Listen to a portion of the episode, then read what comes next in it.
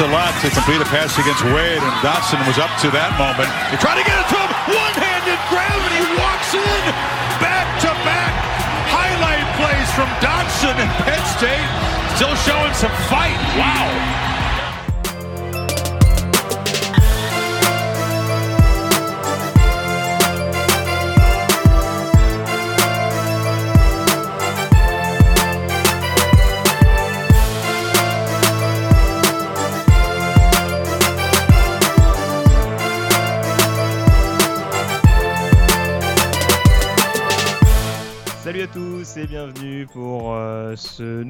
Du podcast Ball, acte 161, avec une large review de la dixième semaine de saison régulière de cette saison 2021 de College Football, avec au programme euh, de cette émission Purdue chasseur d'équipe classée, euh, Florida au bout du rouleau et euh, Boise State euh, jusqu'au bout de la bataille. Euh, tous ces sujets sans oublier bien entendu le yearbook, on reparlera a priori des Florida Gators au cours de cette année 2008 et puis également un mot donc sur les prospects avec notre top 5 hebdomadaire et notre joueur hot du moment. Pour en parler, comme d'habitude, le fondateur et rédacteur du site de Blue Pennant est avec moi, Morgan Lagré. Salut Morgan. Salut Greg, bonjour tout le monde. Un peu moins d'enseignements que ces dernières semaines, mais il y a eu quand même des équipes invaincues qui sont tombées au cours de ce week-end et on va d'ailleurs en profiter pour, pour euh, faire le focus euh, sur l'une d'entre elles. On démarre dès à présent avec la Big Ten et le déplacement de Michigan State du côté de Purdue.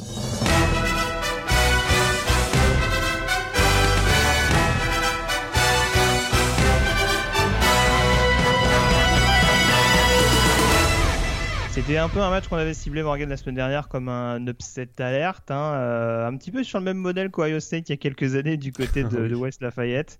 Euh, ça puait quand même le match piège pour Michigan State euh, qui restait pourtant sur une belle performance euh, lors de la bataille du Michigan, le Paul Bunyan Trophy contre les Michigan Wolverines. Défaite donc de Michigan State 40 à 29.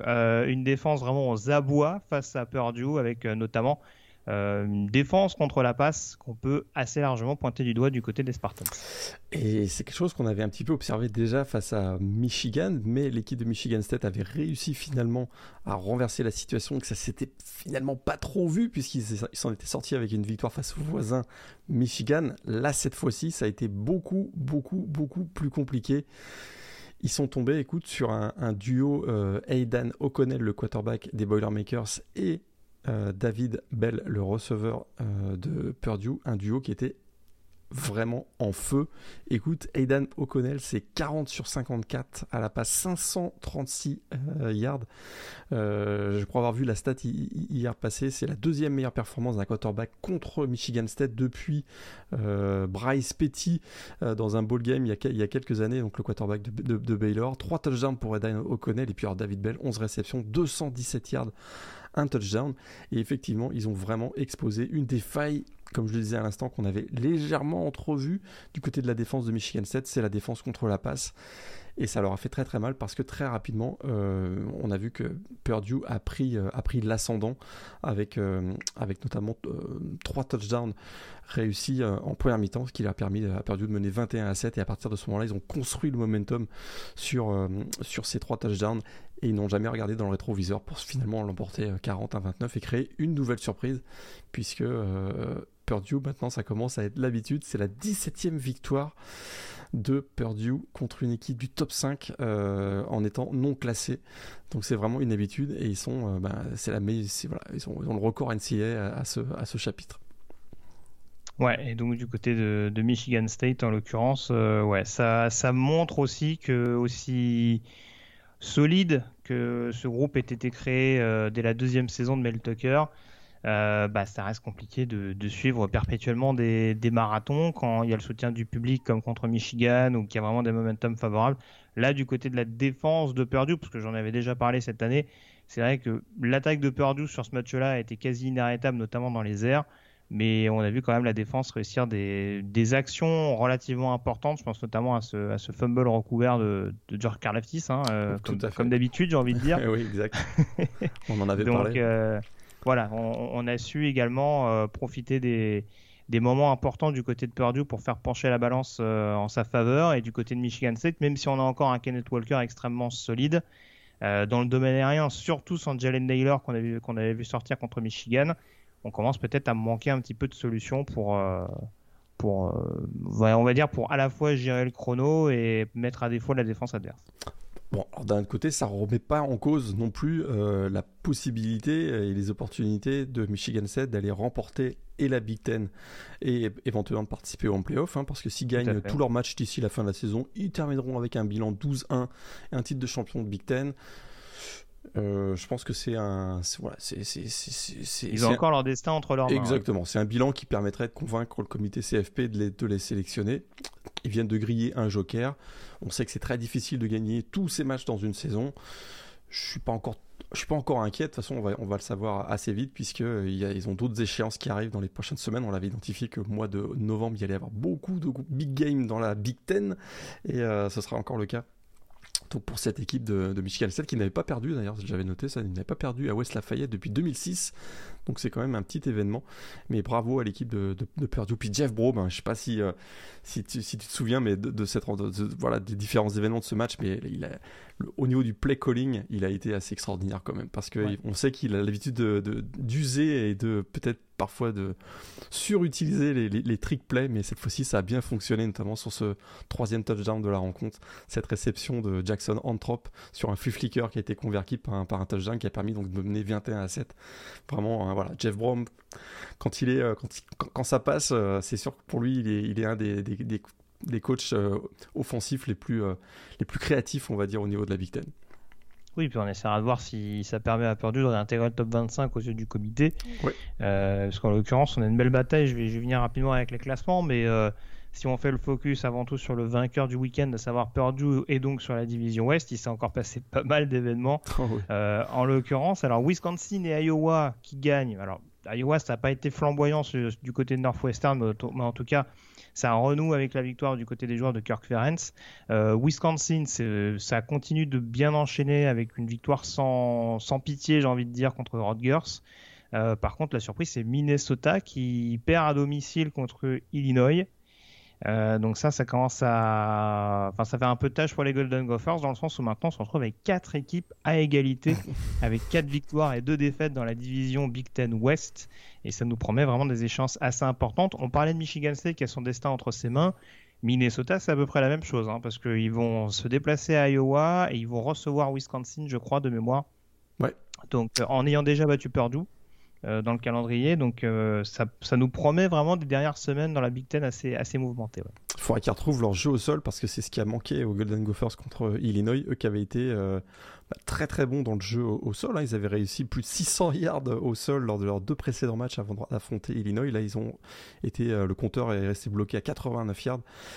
On l'avait déjà dit, mais avec, leurs trois meilleurs running backs euh, sur la, à l'infirmerie, ça devient, ça commence à devenir compliqué pour Minnesota. Mais tu l'as dit, euh, ils sont toujours en course malgré cette défaite qui a mis fin donc à, leurs quatre victoires consécutives euh, juste avant cette rencontre.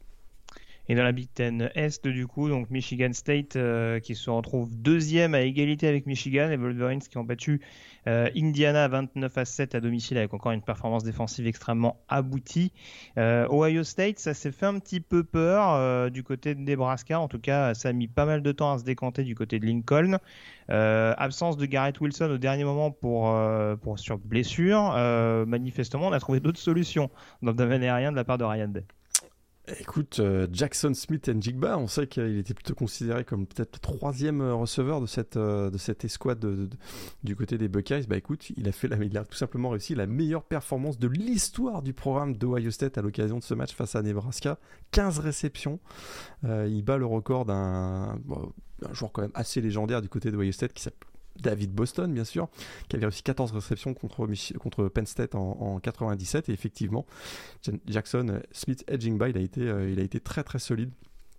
Et heureusement qu'il était là parce que euh, l'attaque de Ohio State, hein, qui était quand même euh, explosive d'ici euh, depuis le début de la saison, en tout cas depuis, depuis la défaite face à Oregon. Ça se calme un petit peu hein, depuis euh, deux semaines.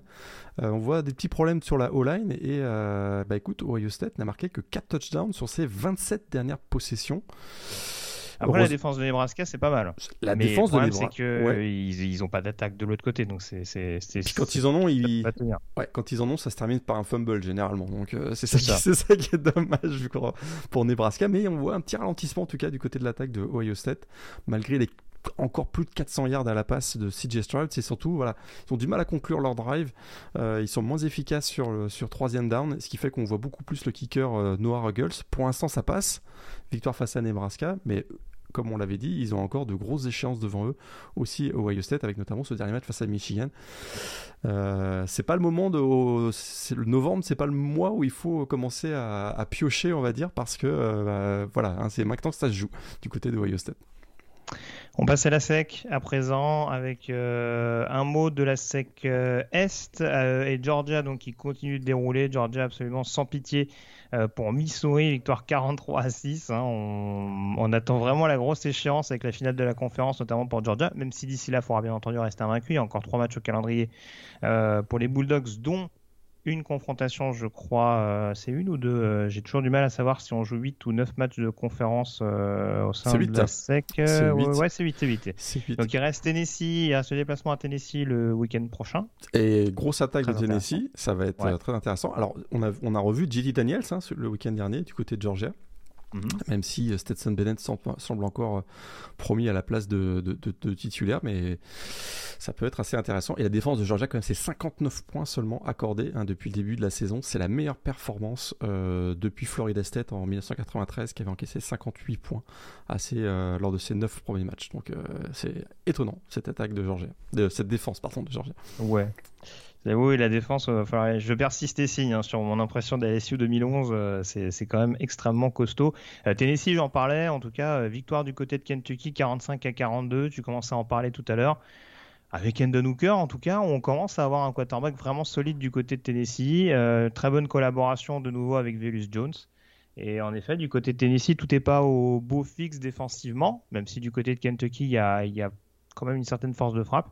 Mais vraiment, du côté de Tennessee, euh, on commence à se dire que ça peut facilement être la deuxième équipe de la Sequest. En tout cas, ça en prend la direction. Tout à fait. D'ailleurs, ils ont battu euh, une équipe qui était effective. C'était le combat hein, pour la deuxième place dans la ACC Est. Et euh, pour l'instant, il n'y a rien à dire. Et je suis très, très intéressé de voir comment va se comporter Endon Hooker et l'attaque de Tennessee.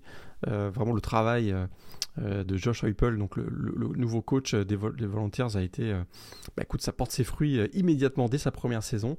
Là, ça va vraiment être un, choc de, style de jeu entre une, attaque complètement ouverte du côté de Tennessee où on va être très agressif et aller chercher, chercher les, les, defensive backs du côté de, Georgia et la défense donc, de Georgia. Ça va vraiment être très intéressant. A priori, on en parlera peut-être un petit peu tout à l'heure, mais Georgia est, largement favorite ce match-là.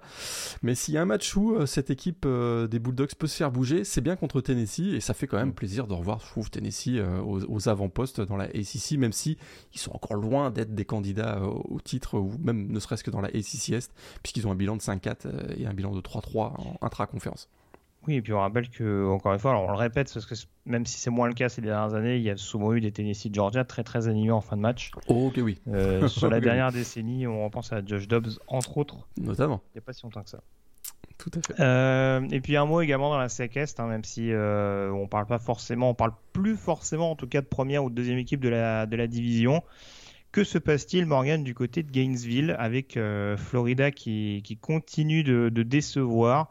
Euh, défaite du côté de South Carolina, mais plus qu'une défaite, c'est une déroute euh, qui est survenue du côté de Columbia, défaite 40 à 17 avec euh, un run-stop aux abois et donc du coup des décisions qui ont été prises en interne de la part de Dan Mullen. Ouais, plusieurs, plusieurs infos. Alors c'est vrai qu'on a appris après cette déroute qu'il semblerait quand même, ça pourrait être une explication pas non négligeable on va dire du côté de Florida, c'est que beaucoup de cas, non pas de Covid, mais beaucoup de grippe euh, du, côté des joueurs euh, de Florida qui a fait en sorte que cette équipe était probablement moins bien préparée à, l'occasion de ce match.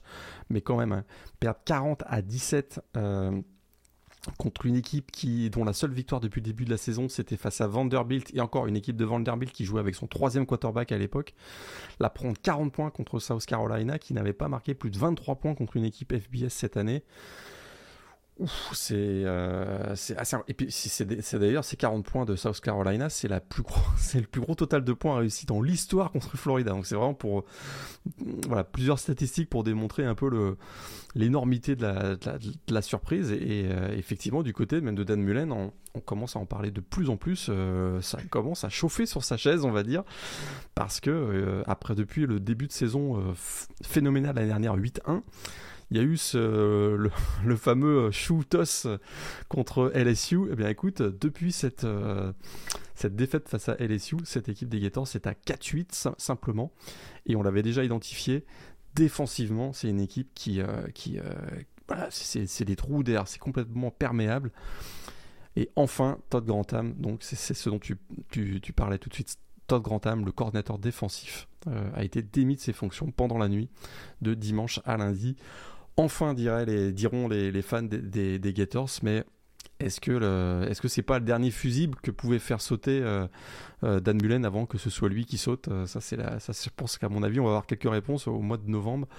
Mais mais écoute c'est, c'est une catastrophe hein, cette saison de, un vrai désastre cette saison de Florida un bilan de 4-5 2-5 en match intra-conférence c'est quand même tout à fait inattendu. Et on a revu Emory Jones. On a revu et je sais, ouais, je sais pas si l'expérience va être prolongée en, 2022 en l'occurrence pour, euh, pour le quarterback des Gators. Euh, sa dernière année, il me semble, de toute façon. Ouais, le, problème a l'air plus profond en l'occurrence, que tu l'as dit quand Tam est parti. Il y a le coach de ligne offensive également, John Evessi, qui a, qui pris la porte.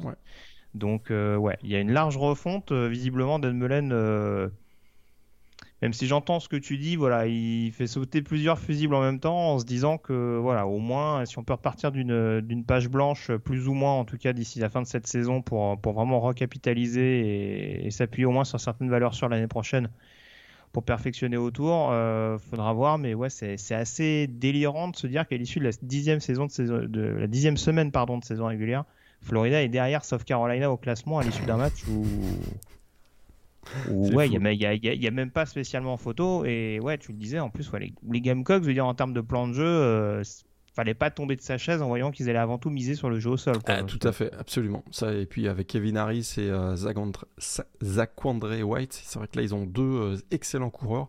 Ça s'est confirmé. Les deux ont fini à, plus de 8 yards par course. C'est assez spectaculaire, au-delà des 100 yards chacun d'ailleurs, pour, les, pour ces deux running backs de South Carolina. C'est voilà, sûr que. alors, si physiquement euh, le groupe était, euh, était euh, affecté par cette, par, par cette maladie, c'est sûr que ça n'a pas aidé du côté de Florida, mais l'écart de 23 points est quand même difficilement explicable. On est d'accord. on passe à la SEC West à présent. on parlait de difficultés du côté de Florida, rien à voir du côté de Tuscaloosa, mais prestation pour le moins poussive hein, d'Alabama, repoussée dans ses derniers retranchements contre LSU. Victoire 20 à 14 face à une défense héroïque euh, des Tigers. Euh, mais la défense d'Alabama, on va dire, sauve l'essentiel. Euh, ça a peut-être donné des idées, notamment à une équipe comme Georgia, ce genre de match. Hein. écoute, la ligne offensive d'Alabama, ça a été très difficile. Ils sont tombés effectivement sur une équipe de LSU qui était pourtant privé de très nombreux titulaires et pas uniquement, pas, pas, uniquement en attaque. Euh, on sait que Derek Stingley est aussi blessé depuis euh, un petit moment et n'a pas joué cette rencontre. effectivement, on a vu une défense de LSU qui a été extrêmement agressive, très intense et qui a surpris euh, très clairement l'attaque, notamment de la ligne offensive d'Alabama. Alors, ça a quand même permis, ça n'a pas empêché Bryce Young de faire un, bon match et notamment il a réussi une super passe sur Jameson Williams qui a donné un écart de 20 à 7. Mais derrière, LSU est revenu. Et ce qui est assez incroyable, c'est 6 yards au sol pour Alabama dans ce match. 6 mm. yards au sol, c'est la plus mauvaise performance du Crimson Tide de l'histoire. On n'aurait jamais cru que ça arriverait du temps de, de, temps de Nick Saban en tout cas. Et heureusement qu'effectivement, il y a eu deux énormes stops défensifs en, fin, de, en fin de quatrième quart-temps. Parce que mes amis, on y allait vers la big surprise et ça aurait été quand même assez surprenant. Bah, c'était quand même le match entre les deux derniers champions nationaux. Hein, Exactement, c'était les deux derniers champions nationaux. Mais tu, tu admettras que le, le, LSU euh, ressemble quand même pas beaucoup au champion national de 2019. Alors, euh, en tout cas, ce qui ressemble pas beaucoup au champion national, c'est le quarterback, parce que je veux pas être sévère avec Max Johnson pour être sévère avec.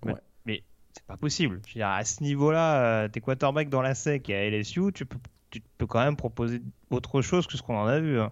Il, a été, il a été décevant. Euh, c'est un quarterback qui, pourtant, dans les, dans les dernières semaines, a, démontré qu'il était, euh, était capable de diriger cette attaque de LSU. Il a, il a quand même réussi quelques bons matchs. C'est sûr que là, ça a été ça a été décevant dans les derniers cartons euh, où il y a eu des prises de décision qui ont été un peu contestables mais c'est vrai qu'aussi il tombait contre une grosse défense d'Alabama qui très clairement a été chercher cette victoire face à hmm. face à LSU alors euh, c'est sûr que c'est une courte victoire c'est peut-être un peu surprenant mais ça reste un Alabama LSU ça reste normalement un match très serré, très intense, une grosse rivalité, même pour LSU. Très probablement, c'était le, dernier match où il se disait allez, on va faire un dernier coup d'éclat pour notre coach euh, Ed Orgeron qui va quitter le, programme à la fin de la saison. C'est pas passé, mais c'est sûr que les 6 yards au sol d'Alabama et les 5 sacs accordés euh, face à cette défense de LSU, quand tu sais que Georgia va probablement se présenter dans quelques semaines, mm. Hmm, assez inquiétant. On est d'accord. En tout cas, Georgia qui a changé, euh, Georgia, Alabama pardon, qui a changé euh, d'outsider numéro 1. Désormais dans la division, ça devient une habitude. Auburn qui était donc en déplacement du côté de Texas A&M. On parlait de bonne défense du côté de LSU. Celle des A&M, elle était pas mal non plus. Euh, victoire donc 20 à 3 des Eagles qui reprennent du coup les commandes de cette chasse au, Crimson Tide. exactement, on savait que c'était le gros gros match entre deux équipes classées. D'ailleurs, c'était, si je ne me trompe pas, le seul match entre équipes classées du week-end. Et on a vu effectivement une, très grosse défense euh, bah, du, côté de, du côté de Texas A&M qui a bien su contrôler. Alors c'était la grande question qu'on se posait. Est-ce que Bonix qui sortait d'un très très bon match, de deux très bons matchs, allait réussir à, continuer sur, le, sur sa lancée? Ça pas été le cas. Match euh, très défensif du côté de, Texas A&M et également du côté de, Auburn. On sait que bah, Zach Calzada, le quarterback de Texas A&M qui avait été bon en fin de match face à Alabama, bah, c'est pas un quarterback qui peut quand même diriger son équipe pendant 60 minutes, ça, ça s'est vu. Et finalement, bah, le match s'est joué sur un big play défensif. Euh, c'est-à-dire sur un fumble provoqué par Jalen Peavy, le defensive tackle de Texas A&M. Dernière, Michael Clemens, le defensive end a récupéré le ballon. A été marqué touchdown 17 à 3, c'était terminé vu la physionomie du match et un gros match défensif, un peu euh, voilà. Là, on est retombé dans les années 90 de la ACC à l'occasion de ce match, mais c'est une très grosse victoire pour pour Texas A&M qui effectivement euh, reste du fait de sa victoire face à Alabama. C'est encore jouable pour eux. Hein. C'est encore jouable pour eux d'aller chercher le, titre de division SEC West. Il faudra pour ça que Auburn batte Alabama lors de l'Iron Bowl en, dernière semaine. Mais il y a encore beaucoup d'équipes pour qui ça reste jouable. Enfin, ça reste jouable pour A&M, ça reste aussi jouable pour Auburn, qui a donc une défaite de plus qu'Alabama, sachant qu'il y a le fameux Iron Bowl pardon, en fin d'année ce serait pas farfelu si AM et Auburn arrivent à, à rester invaincu jusqu'à la fin de la saison et qu'Auburn justement du même coup batte Alabama, qu'on se retrouve avec trois équipes à égalité euh, au classement. Hein. Tout à fait. J'oublie pas Ole Miss, mais à ce moment-là, ça donne un scénario encore plus euh, foufou.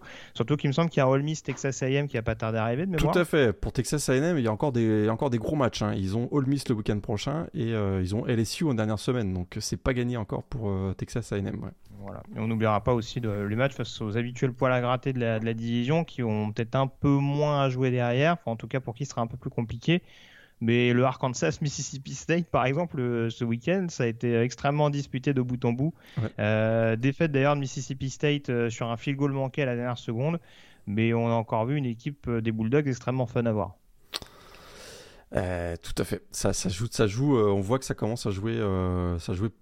Voilà, la, la, la de, de, Mike Leach commence à, prendre forme. On a vu encore un Will Rogers à plus de 400 yards, 4 touchdowns, donc ça, ça a bien fonctionné, mais, mais ils sont tombés voilà, sur une équipe d'Arkansas qui, qui finalement l'a emporté. C'est un match très serré.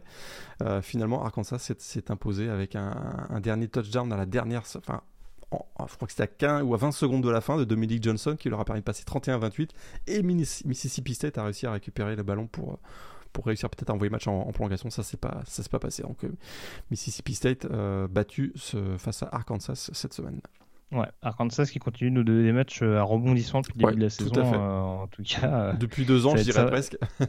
ouais, c'est ça. malheureusement, les fiches sont pas toujours très flatteuses, même si avec cette victoire, ils sont éligibles pour un bowl en fin d'année.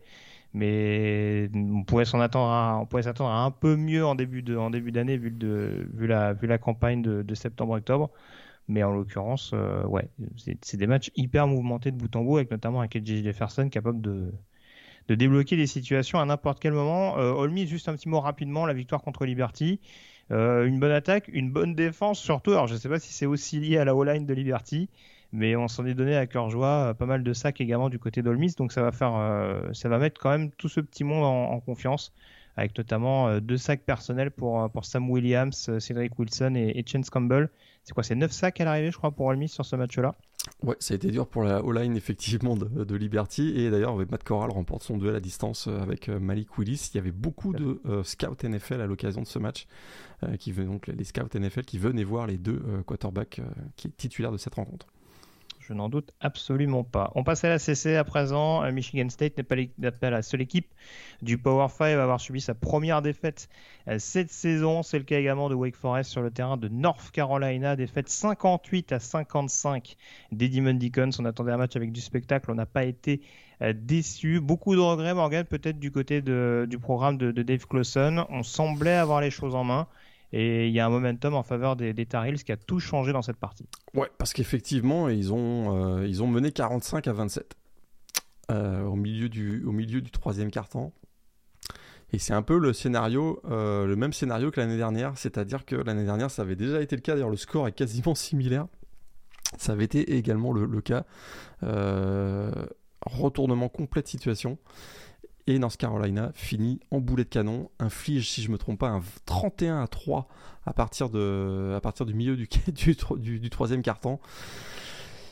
Ils ont été, voilà, Wake Forest a été euh, incapable de, rivaliser offensivement avec North Carolina qui a complètement retrouvé euh, son jeu et son dynamisme. Et on a vu un Ty euh, Chandler qui a été explosif en fin de rencontre, le running back, l'ancien running back de Tennessee qui est maintenant donc du côté de North Carolina, qui a notamment réussi un touchdown de 50 yards qui a scellé le sort du match. Et ça a été quand même une voilà, il y a un gros, gros, gros match offensif. On s'y attendait, on, en avait, on en avait parlé. Ça s'est produit. Et euh, alors, ce qui est quand même assez drôle, c'est que Wake Forest prend 58 points donc sur ce match, puisque le, score final est de 58 à 55. Et si vous avez bien suivi ce que je vous ai dit tout à l'heure, euh, Georgia n'a accordé que 59 points depuis le début de la saison. C'est assez, voilà, c'est assez, assez, drôle de voir, de voir les, de jouer avec les statistiques. Euh, alors cependant, hein, c'est vrai qu'on l'avait, on l'avait peut-être pas noté, mais ce North Carolina Wake Forest, bien que les deux équipes sont dans la même conférence, c'était hmm. un match hors conférence, donc ça n'a pas forcément. Ils ont choisi leur bon moment pour perdre. Voilà, ils ont choisi leur bon moment pour perdre parce que ça affecte pas leur fiche euh, intra-conférence et on sait que c'est cette, cette, fiche intra-conférence qui compte au moment du classement. Et, euh, voilà, donc euh, ils s'en sortent plutôt bien. Mais par contre, ils ont quand même deux gros matchs encore. Ils jouent face à NC State et Clemson dans les prochaines semaines. Donc euh, Wake Forest, encore du, pain sur la planche, comme on dirait. Ouais, alors justement, NC State qui s'est imposé du côté de Florida State, donc qui reste forcément dans la course dans la division atlantique. Pour Clemson, c'est pas encore terminé mathématiquement. C'est vrai, c'est vrai. Oui, bah oui, il, s'accroche jusqu'au bout.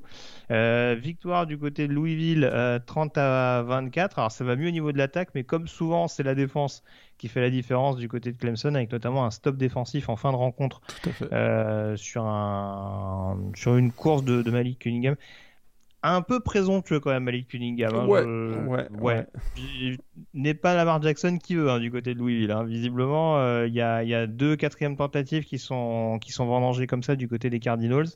Mais en tout cas, voilà, Clemson, sans être glamour depuis le début de la saison, en tout cas, euh, bon, ça fait le dos rond, c'est toujours dans la course. Ils reçoivent Wake Forest, comme tu le disais tout à l'heure. Donc là encore, il y a peut-être possibilité éventuellement de créer un suspense jusqu'au bout, euh, jusqu'à la fin de la saison régulière. Ouais, c'est, c'est pas glamour, hein, comme tu as dit du côté de Clemson. Hein. c'est, c'est, waouh, c'est, c'est Il y a peu de perte de balle pour Wagalele. Il y a un jeu au sol un poil plus efficace. Oui, on voit que depuis le retour de Will Shipley, on voit que ça, ça, ça, va mieux, mais ça reste encore euh, fragile, on va dire. Et c'est le jeu aérien, le jeu aérien qui reste encore euh, vraiment. On a vu un petit peu plus Justin Ross et Joseph Ngata dans ce match. Mm. A Collins aussi qui est beaucoup plus Beau Collins, effectivement, qui a marqué un touchdown aussi, tout, tout à fait. Le receveur freshman qu'on verra dans les 2-3 prochaines années. Mais c'est encore, voilà, c'est encore fragile, on voit. Je suis très surpris de ne pas voir autant euh, que j'aurais pensé euh, Edgy Williams notamment, qui avait été euh, très très bon à certaines occasions par le passé et qui est complètement transparent depuis le début de la, de la saison. Donc ça, en tout cas, c'est dans la division Atlantique. Dans la division Coastal, du côté de Purdue, on se ressaisit du côté de Purdue, du côté de Pittsburgh, pardon, on se ressaisit après la défaite contre Miami sur saut d'orgueil, donc des Panthers du côté de Duke. Certains diront que c'était pas très difficile, mais en tout cas victoire 54 à 29 avec de nouveau un récital offensif de Kenny Pickett et euh, de Jordan Addison, hein, euh, les, deux compères euh, qui commencent vraiment à rendre ce jeu aérien de Pittsburgh hyper attrayant. derrière, ça jouait pas du côté de Virginia.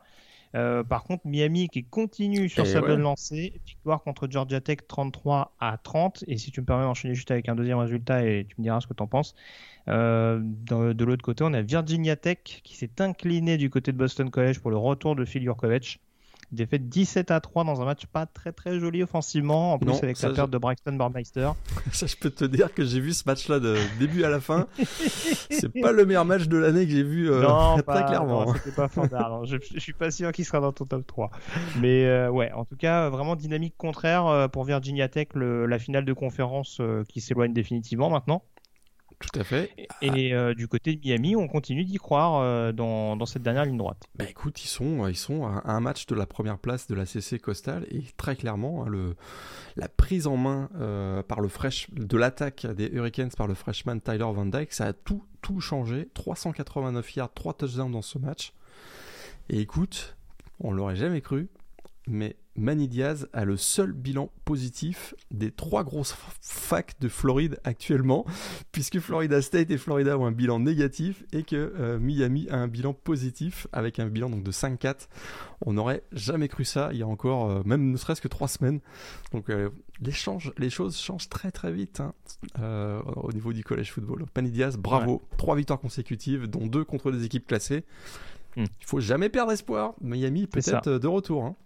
Ouais, c'est ce qu'il va falloir surveiller, c'est voir s'ils vont pas se traîner cette défaite contre Virginia comme un fardeau, parce que si les Cavaliers battent Pittsburgh dans quelques semaines, Tout ça peut leur donner quand même un ascendant dans ce dans cette bataille à, à 3. Alors mathématiquement, c'est pas complètement terminé pour Virginia Tech et pour North Carolina également euh, avec son succès contre Wake Forest. Mais bon, ça paraît quand même un petit peu compromis vu comment les trois devant, euh, enfin ce serait quand même assez, assez étonnant de voir les trois de devant euh, chuter, surtout avec une confrontation, donc comme je disais, entre, euh, entre et Virginia. Vu le début de saison, euh, ce serait assez incroyable qu'on se retrouve avec Miami Clemson en finale de, de l'ACC, mais mathématiquement, c'est possible. Tout à fait. Un mot de Big 12, ça jouait pas du côté d'Oklahoma. Euh, par contre, euh, ça s'est imposé du côté d'Oklahoma State de manière assez sereine et encore une fois avec une grosse prestation défensive du côté donc des Mountaineers, victoire 24 à 3. Par contre, défaite fâcheuse pour Baylor face à TCU pour le premier match de Jerry Kill en tant que euh, head coach donc des Hornet Frogs, défaite 30 euh, à 28 avec un nouveau quarterback à la tête de Texas Christian. Et écoute, ça a été la, une révélation du week-end, effectivement. Chandler Morris, le quarterback redshirt freshman, euh, ancienne recrue d'Oklahoma. C'est le fils mhm. de Chad Morris, hein, le fameux coach. écoute, 461 yards à la passe, 70 au sol. Il remplaçait donc Max Degan qui est actuellement blessé. C'est la deuxième meilleure performance d'un quarterback de toute l'histoire des, des Horned Frogs. Pas mal pour un premier match quand même. Et effectivement, eh ben écoute, il a permis à l'équipe de Texas Christian de l'emporter face à une équipe classée Baylor qui était classée donc 12e, victoire 30 à 28 avec un, gros big play aussi défensif euh, en fin de match avec une interception sur euh, Jerry Bohannon. Mais euh, écoute, très très belle surprise et Chandler Morris c'est peut-être l'avenir de, des Horned Frogs et c'est un quarterback freshman, donc il peut, il a encore pas mal d'années d'éligibilité euh, devant lui. Ça peut être très intéressant pour, euh, pour TCU, cette affaire. Tout à fait. Et en tout cas, euh, cette défaite de Baylor, ça ouvre quand même un, petit boulevard à Oklahoma State, hein, dans l'optique de la deuxième place. En tout cas, ce sont les meilleurs placés à l'heure actuelle dans le sillage d'Oklahoma. Oklahoma, on le rappelle, il va y avoir Iowa State, Oklahoma State et Baylor au calendrier. Donc on va avoir une idée un peu plus précise de ce que peut donner le programme de Norman. Et puis, euh, justement, égalité avec Baylor. On a Iowa State également qui revient dans la lutte, hein, comme d'habitude. Iowa State à ne pas négliger dans la dernière ligne droite. Iowa State qui a infligé une petite rouste à Texas 30 à 7. C'est important pour les Cyclones donc pour se relancer dans la Big 12. C'est important aussi pour Texas parce que on commence à se demander si ça va être éligible en fin de saison de la part des, des Longhorns. Ben là, ça devient de plus en plus compliqué pour eux. Effectivement, c'est quoi la, quatrième ou cinquième défaite consécutive pour les quatrième de quatrième de suite pour pour Texas, donc qui a perdu donc contre Oklahoma, Oklahoma State, Baylor euh, et Iowa State. Certes, ce sont des gros matchs. Les trois prochains vont être un peu plus calmes, puisqu'ils jouent Kansas, West euh, Virginia et euh, Kansas State. Mais il faut les gagner, effectivement. Mhm. Parce que sinon, ce sera pas de ball et ce Kansas State, c'est toujours en course mathématiquement, hein, même si c'est un peu compliqué. Mais... Tout à fait. Ce sera, ce sera à Austin, donc ça peut être un, avantage. Mais c'est vrai que pour sa première saison, si Steve Sarkisian n'emmène pas les Longhorns dans un ball game, ce sera quand même une très très grosse déception. Et ils sont tombés voilà, sur une équipe de Iowa State euh, bah, qui a fait du Iowa State, c'est-à-dire très très costaud. Encore un touchdown au sol pour Brissy, euh, Hall, donc qui, est en est, à 21 touchdowns au sol dans un, consécutivement. Euh, dans, dans, 21 matchs consécutifs, pardon. Et puis, bah, c'est écoute, pour ceux qui suivent la Big, la Big 12 depuis pas mal de temps, depuis plus de 15 ans, on va dire, écoute, trois victoires consécutives d'Iowa State contre Texas. c'est quand même, c'est quand même assez phénoménal. Euh, et bravo à Matt Campbell, le, coach des, Cyclones. Tout à fait. On, termine au niveau du Power 5 avec la Pac-12. Ça passe pour Oregon, hein, pour qui ça n'a pas été flamboyant en début de match, mais euh, grâce à notamment un gros jeu au sol, ça s'impose du côté de Washington. Et Oregon qui commence également à avoir un boulevard, parce qu'Oregon State s'est incliné du côté de Colorado après prolongation. Du coup, à part Washington State, derrière, il y a quand même peu de prétendants à la division Nord au niveau de la, de la, conférence. Ouais, puis Oregon semble vraiment un, ton. Euh, un ton au-dessus, un gros jeu au sol mm. euh, face, à, face à Washington, 329 yards encore pour cette équipe des, des Ducks, et grosse défense. Hein. ils ont limité les Huskies à 166 yards dans ce match. D'ailleurs, ça a coûté sa place au coordinateur offensif des Huskies qui a été renvoyé pendant la nuit de dimanche à lundi. Voilà, Oregon, c'est pas très très glamour en ce moment. Euh, je pense qu'ils sont limités dans leur capacité de rendre des matchs glamour par euh, leur quarterback Anthony Brown. Euh, mm. Mais écoute, ça gagne. Ça gagne pour l'instant. Ils sont dans le top 4. Et si, si ça, continue comme ça, malgré la faiblesse de la Pac-12, je vois pas comment ils, peuvent être privés de playoffs. même si j'ai pas l'impression qu'ils pourraient faire un long chemin en playoff, mais ça c'est une autre question, puis on en reparlera dans, dans quelques temps. Mais très clairement, voilà, c'est une équipe qui joue sérieusement. La défaite face à Stanford, c'était un, voilà, une, aberration dans leur saison. Je, crois que le, le comité actuellement le considère aussi comme une aberration. Et c'est pour cette raison qu'Oregon est toujours euh, actuellement dans le, dans le top 4 et va probablement le rester mardi dans le, dans le prochain classement CFP. Est-ce que la prestation du week-end de Stanford est une autre aberration? Parce qu'en l'occurrence, on sait qu'Utah, ça a la main chaude dans le, dans le calendrier bah, Pac-12 mais la déroute de nouveau du Cardinal à domicile 52 à 7. Alors ça permet à Utah de garder les commandes au niveau de la Pac-12 Sud devant Arizona State qui s'est imposé au finish contre USC 31 à 16. Ouais, sûr que Utah, euh, bah écoute, le jeu au sol de Utah dans ce match, c'est 441 yards contre le Stanford. Euh, c'est sûr que ça commence à être, euh, ça commence à chauffer pour David Shaw. on sait que David Shaw, hein, depuis, euh, depuis une dizaine d'années qu'il est à la tête du programme de Stanford, n'a jamais viré un, de ses coordinateurs, offensifs ou défensifs. Ça commence, ça commence à être difficile, hein, que ce soit pour Tavita Pritchard, si je me trompe pas, ou Anderson aussi, le, le coordinateur défensif. Ça, mais voilà, là, ils étaient privés de Tanner McKee et sans, sans, sans, rythme offensif, ça a été très très très compliqué. Il tombe sur un Tavion euh, Thomas, hein, je ne sais pas si tu l'as vu passer, mais il en est à 8 mhm. TD au sol sur les deux derniers matchs.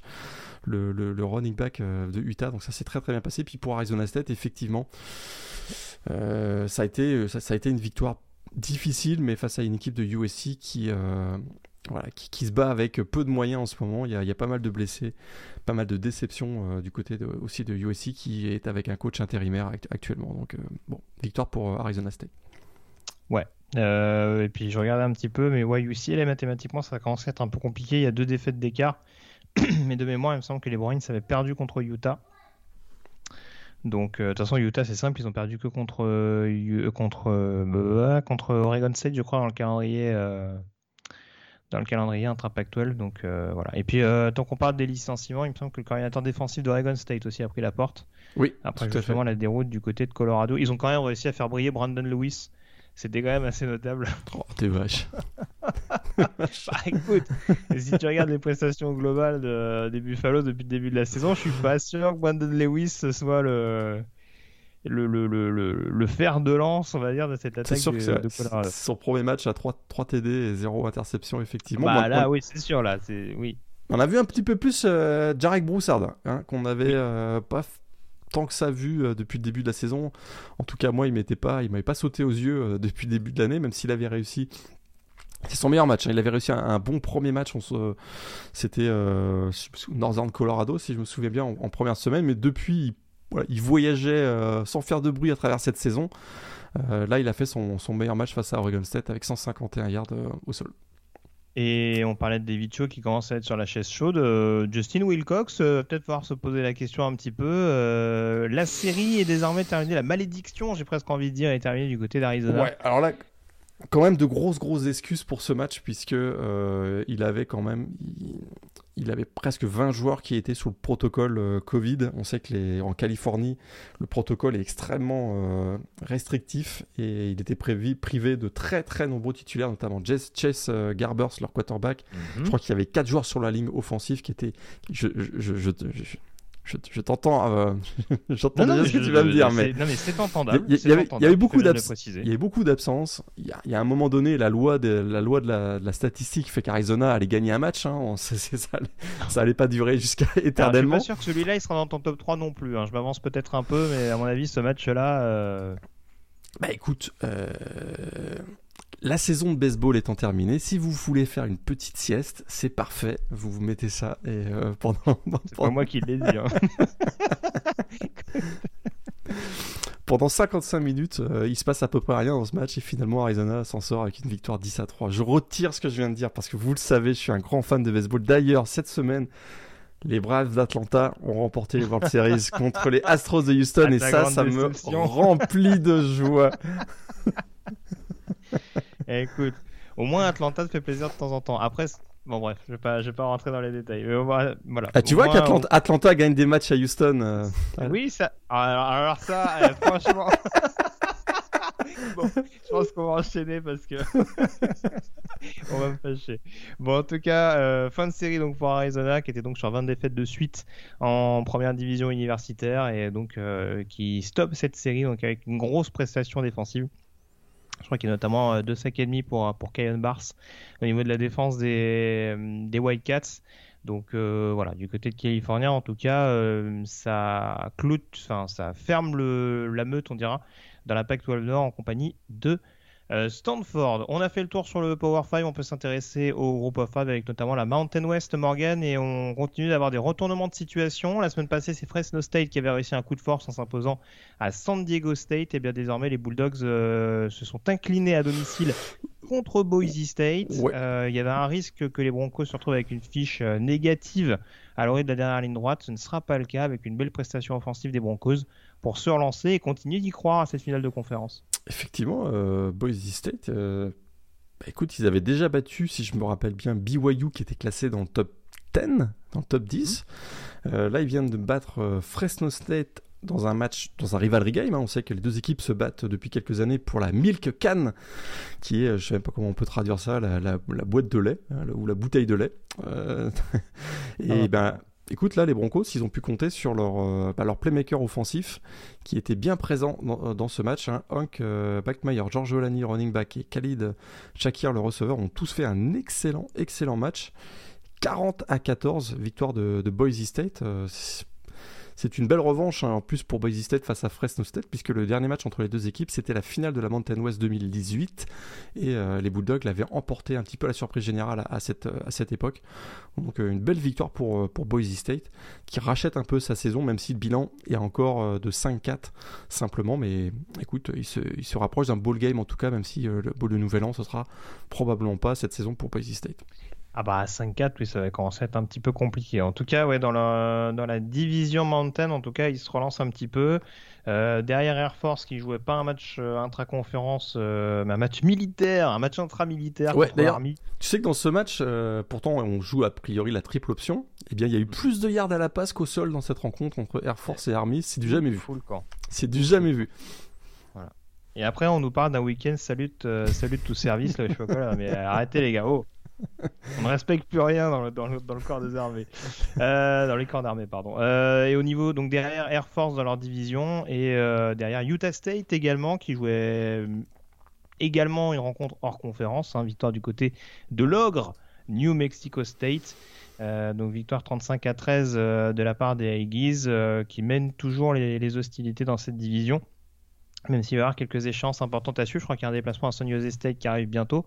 Euh, Boise, je l'ai pas dit, il y a San Diego State pour finir le calendrier également. Donc euh, vraiment, ils ne sont pas, ils sont pas facilité la tâche cette saison. Euh, dans la division Ouest, justement, la défaite de Fresno profite à San Diego State qui s'impose du côté d'Hawaï, 17 à 10. Ça profite également à Nevada, vainqueur de San Jose State, notamment avec un field goal dans les dernières minutes. là aussi, on va avoir une belle passe d'armes entre les entre les trois formations de cette division. Et d'ailleurs, si je ne me trompe pas, Nevada, San Diego State, c'est la semaine prochaine. Donc euh, très intéressant. Voilà, on n'a pas fini d'être gâté en l'occurrence. Dans la division américaine, on s'est fait très peur pour Cincinnati euh, dans une rencontre euh, que les fans des Bearcats s'attendaient favorable, en tout cas pour faire fermer un peu la bouche au comité. Ça s'est pas forcément passé comme ça. Victoire un petit peu étriquée, 28 à 20 contre Tulsa, avec notamment, on va dire, une action défensive pour faciliter la victoire des, des en fin de rencontre Ouais, ils ont eu chaud aux fesses. Hein. Ils ont eu très très chaud aux fesses. Alors c'est leur 25e victoire euh, d'affilée à domicile, mais ça a été très très très difficile effectivement, euh, puisque Tulsa a eu une opportunité en or avec euh, avec quatre tentatives sur la goal line quasiment en toute fin de match pour aller envoyer le match en prolongation, puisque ça se termine à 28, 28 euh, à 20, donc il aurait fallu faire une conversion à deux points, mais ils n'ont même pas réussi à marquer le touchdown. Euh, et c'est une des actions gag de la semaine, je trouve, parce qu'effectivement un fumble finalement sur juste avant d'entrer dans la end zone de Steven Anderson a assuré la victoire de, Cincinnati, alors que le sais, aurait pu se donner euh, l'occasion, comme je disais à l'instant, d'envoyer le match en prolongation. Ça a été pas le meilleur match de Cincinnati. Écoute, ça fait quand même trois semaines que ça dure, que Cincinnati met au minimum trois quarts temps pour euh, se débarrasser d'adversaires qui ont des bilans de, qui ont des fiches négatives hein, quand même, puisque hmm. tu le sais, c'était une fiche négative. Et puis là, ça, ils s'en sortent avec un goal line stand à la, fin. C'est pas très favorable pour convaincre le comité de les mettre euh, ah, dans, le top 4. Quoi. Ça, je pense que. Hmm, ça Après, sent, ça sent pas faire la conversion à deux points hein, du côté des, des Golden Hurricanes. Hein, je, je, négocie pas, je néglige pas ce, point-là, mais c'est vrai qu'en effet, euh, il y aurait eu quand même, voilà, il y avait plus convaincant en tout cas euh, pour dire, attendez, euh, comment comment vous pouvez nous négliger, être un petit peu à la peine pour battre tout ça, ou en tout cas ne, pas tuer le suspense plus tôt. c'est sûr que c'est un peu, un peu dommageable. Euh, de la part du programme de euh, Luke Fickle. Euh, Houston, ça s'impose également, ça a mis du temps également à se mettre en route du côté de South Florida, mais ça s'impose 54 à 42 avec cette fois l'attaque beaucoup plus en verve que, la défense. Par contre, du côté des CMU, la finale de conférence s'éloigne. Défaite, deuxième défaite de suite du côté de Memphis, 28 à 25, avec le retour notamment côté Tigers de Sevenigan au poste de quarterback. Exactement. Euh, donc à 392 yards sur, sur ce match, ça a été effectivement une petite déception pour, euh, pour SMU. Donc c'est une défaite, une défaite 28 euh, à, 25 et Houston, hein, Houston effectivement reste encore euh, quoi, une seule défaite. C'était c'était en ouverture. exactement contre Texas Tech. Donc vraiment depuis c'est 8 victoires consécutives. Et euh, bah écoute, c'est plutôt, plutôt rafraîchissant de revoir cette équipe de Houston aux, avant-postes. Si je me trompe pas, dans ce match, Houston a quand même encaissé deux touchdowns sur euh, retour de kick de plus de 100 yards. C'est quand même assez, euh, assez étonnant et ça arrive assez, rarement. Mais ça leur a pas empêché de remporter la victoire, donc 54-42 face à, face à UCF, avec un Clayton Tune encore très solide, 385 yards à la base. Tout à fait. Alors on nous fait tout un cinéma sur Cincinnati, mais euh, est-ce que l'imposture de cette saison n'est pas du côté de San Antonio, Morgan Lagré? Parce que UTSA, euh, 9 victoire en 9 matchs, et ça a déroulé de nouveau du côté de UTEP, victoire 44 à 23 pour euh, continuer d'avoir les commandes euh, de leur division dans la CUSA West. Donc euh, j'ai du mal à croire pour l'instant qu'ils soient même pas classés. Ouais, là, je ça me paraît quand même étonnant. Non, là je pense que ça va changer. Ça, ça va changer cette semaine. Là, il se passe tellement de, il, y a eu tellement de défaites dans le, dans le top 25 que je ce week-end que j'aurais du mal à comprendre qu'il soit pas classé. Euh, encore, voilà, encore comme d'habitude, hein, le trio, Frank Harris, le quarterback, Sincere McCormick, le running back, Zachary Franklin, le receveur, hein, ce trio euh, offensif des Roadrunners a encore frappé. Et une belle victoire 44 à 23 face à, face à UTEP. Ils sont un bilan 9-0. C'est vraiment, voilà, c'est a priori la meilleure équipe actuellement dans la, dans la conférence USA. Donc, euh, je pense qu'ils vont être classés ce week-end. mardi, pardon. Ouais, on, leur souhaite.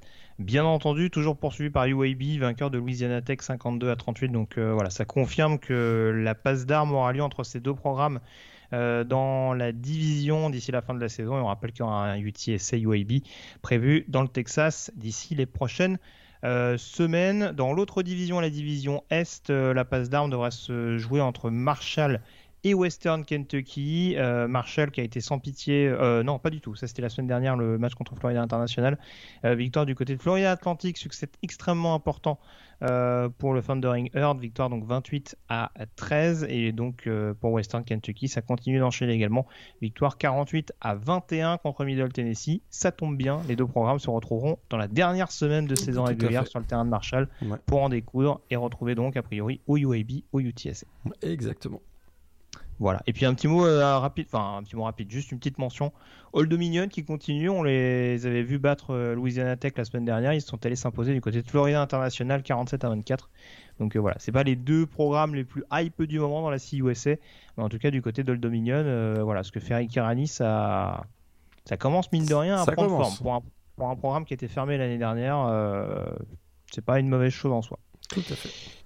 Euh, dans la Sunbelt, les favoris également qui sont toujours au rendez-vous. Euh, ça gagne pour Louisiana 21 euh, à 17 contre Georgia State. Hein, pas toujours des scores hyper impressionnants. Mais victoire importante puisque ça leur donne le titre de la division Ouest. Donc ils sont Et de loin, j'ai envie de dire. Ouais, de loin, largement, puisqu'ils ont un bilan de 6-0 intra-conférence et que le, deuxième Texas Tech en est à 2-3. Donc il n'y a pas eu photo dans cette course dans la division Ouest, mais ils sont officiellement champions de la division Ouest et qualifiés pour la finale de conférence Sunbelt. Tout à fait. Et puis euh, Appalachian State et Coastal Carolina qui se sont respectivement imposés. Appalachian State sur le terrain d'Arkansas State 48 à 14. Coastal Carolina qui gagne à Georgia Southern 28 à 8. Toujours avantage comptable aux Montagnards qui ont remporté la confrontation directe. Euh, avec euh, les fiches respectives de 4 à 1 dans le bilan intra-conférence. Donc ce sera à surveiller jusqu'à la fin de la saison pour savoir qui retrouvera les Raging Cajuns en finale de conférence. Et puis la dernière donc euh, conférence de, du groupe of five, c'est la MAC, avec beaucoup de rencontres qui sont disputées en fin de semaine passée, Morgan, et notamment dans la division Est. On a enfin une équipe avec un bilan positif, ça fait chaud au cœur. Euh, victoire donc de Kent State. En plus, euh, c'est pas un succès anodin. Victoire de Kent State contre Northern Illinois dans un festival offensif ça a été un peu la Mac After Dark hein, euh, en fin de semaine dernière, on va pas C'était en milieu de semaine même, c'était euh, les matchs avaient lieu mardi et, mercredi effectivement. Euh, beaucoup de points, des matchs serrés, du chaos à peu près dans toutes les je crois qu'il y a il n'y a pas un match, je pense, pour les 5 matchs qui ont lieu en milieu de semaine dernière, il n'y a pas eu un match avec un écart de plus de 6 points. Donc c'est assez spectaculaire. il y a eu vraiment. Ah si, il y a eu Western Michigan, Central Michigan, effectivement, qui se termine 42 à, 42 à 30. Ouais, en tout cas, il y a énormément de rencontres où euh, on a été entre 70 et 100 points marqués. Donc euh, vraiment énormément de spectacles euh, au niveau de cette conférence MAC. Donc Kensei, je le disais, victoire 52 à 47 avec notamment un, très bon Dustin Crum pour porter les Golden Flashy. Ça devrait jouer avec Miami Ohio dans cette division. Miami Ohio qui s'est incliné de manière assez surprenante du côté d'Ohio. Ouais. défaite 35 à, à 33. Euh, dans l'autre division, en l'occurrence la division Ouest, euh, la défaite de Northern Illinois permet à, d'autres programmes de pointer le bout de leur nez. Euh, c'est le cas de Ball State qui s'impose à Akron, c'est le cas d'Eastern Michigan qui s'impose à Toledo, c'est le cas également, tu le disais, de Central Michigan qui s'impose à Western Michigan. Ces trois vainqueurs sont à une victoire de Northern Illinois dans la division. Et puis tant qu'on parle de la MAC, justement, la défaite d'Akron contre Ball State a coûté cher à Tom Hart, le head coach des Zips, qui a pris la porte donc euh, avec un bilan très peu flatteur. Enfin, je crois que c'était à 0-12 il n'y a pas si longtemps que ça. C'est 2-7 depuis le début de la saison. Et c'est pas, on voit pas une énorme progression de la part du programme de l'Ohio.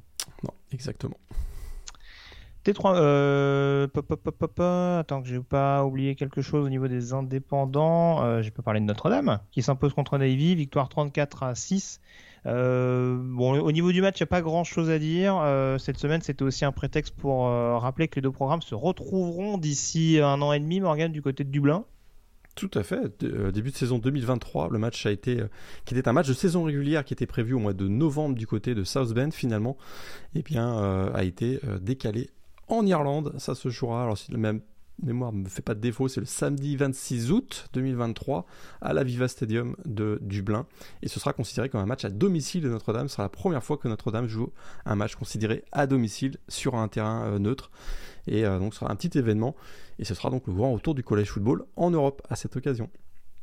Tout à fait. BYU également qui déroule contre Idaho State, programme de 1AA. Et puis l'autre news importante, c'est la défaite de UMass à domicile euh, contre Rhode Island, programme de 1AA également, défaite 35 à 22. Euh, en soi, c'est pas une énorme sensation puisque UMass est un 1-8 depuis le début de l'année. Ça a d'ailleurs coûté sa place à Walt Bell, euh, l'ancien coordinateur offensif de Florida State, donc qui est le deuxième head coach limogé en première division universitaire au cours de ce week-end.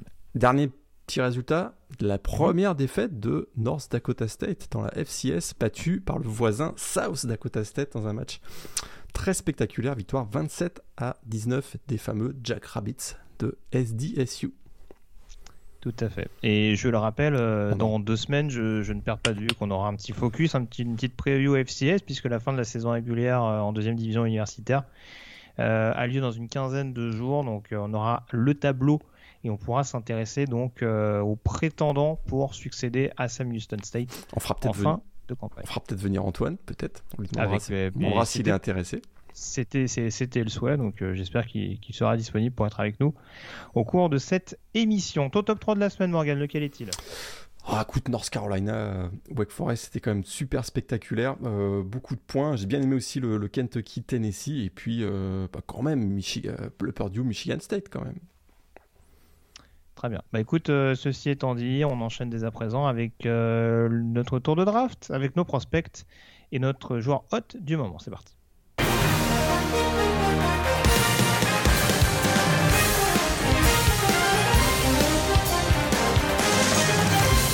Et on commence, Morgan, par ton top 5, est-ce que tu as beaucoup de bouleversements à l'issue de cette dixième semaine Aucun bouleversement. Je suis un petit peu euh, embêté. Kayvon Thibodeau, toujours numéro 1. Euh, defensive end pass rusher euh, des Ducks d'Oregon. Devant Kyle Hamilton, qui ne joue pas hein, actuellement, qui ne joue pas actuellement le safety de Notre-Dame, qui était blessé donc face à North Carolina, qui n'a pas joué face à Navy. Je le laisse numéro 2, numéro 3. J'ai hésité, je t'avoue, euh, à le faire peut-être glisser d'une place parce qu'il n'a pas été à son avantage face à la, défense surprenante de LSU lors du match de samedi dernier. Evan Neal, le offensive tackle d'Alabama. Je le laisse quand même euh, numéro 3, devant toujours Aidan Hutchinson, le pass rusher de Michigan. Et là, j'ai hésité. Parce qu'on a un joueur qui a eu une semaine un peu difficile euh, du côté de Georgia, quand même, il s'agit donc du edge rusher euh, Adam Henderson qui a été ah accusé de viol. Euh, alors je laisse numéro 5. Il semblerait que. On va voir comment on va, se poursuivre cette, cette histoire, mais l'avocat et le. L'entourage de Adam Henderson semble extrêmement convaincu et je dirais parfois même convaincant que les actions, que les, les les accusations sont, euh, sont fausses finalement. Donc euh, on va suivre ce qui s'est passé, ce qui va, ce qui va se passer donc pour Adam Anderson dans les prochaines, prochains jours, prochaines semaines. Mais il n'a pas joué donc le dernier match face à, face à Missouri. Je le laisse quand même euh, numéro 5 pour le moment. C'est sûr que son statut à la draft pourrait être affecté très très largement et à raison d'ailleurs si les accusations devaient s'avérer réelles. Tout à fait. bah écoute, moi j'ai des changements dans mon top 5. Ah oui, mais là, euh, mais euh, ton, ton, ton mat choral, ça commence à faire, ça commence à bien faire. Oh bah écoute, c'est pas celui qui m'a choqué ce week-end. Euh, très franchement, non. alors je vais me faire des amis sans doute en disant ça. je commence à un peu m'étonner de du statut de Kevin Thibodeau. Washington a une très bonne ligne offensive globalement. Mais j'avoue que euh, je le trouve pas transcendant sur les, sur les duels à distance, enfin sur les duels en homme-homme, pardon.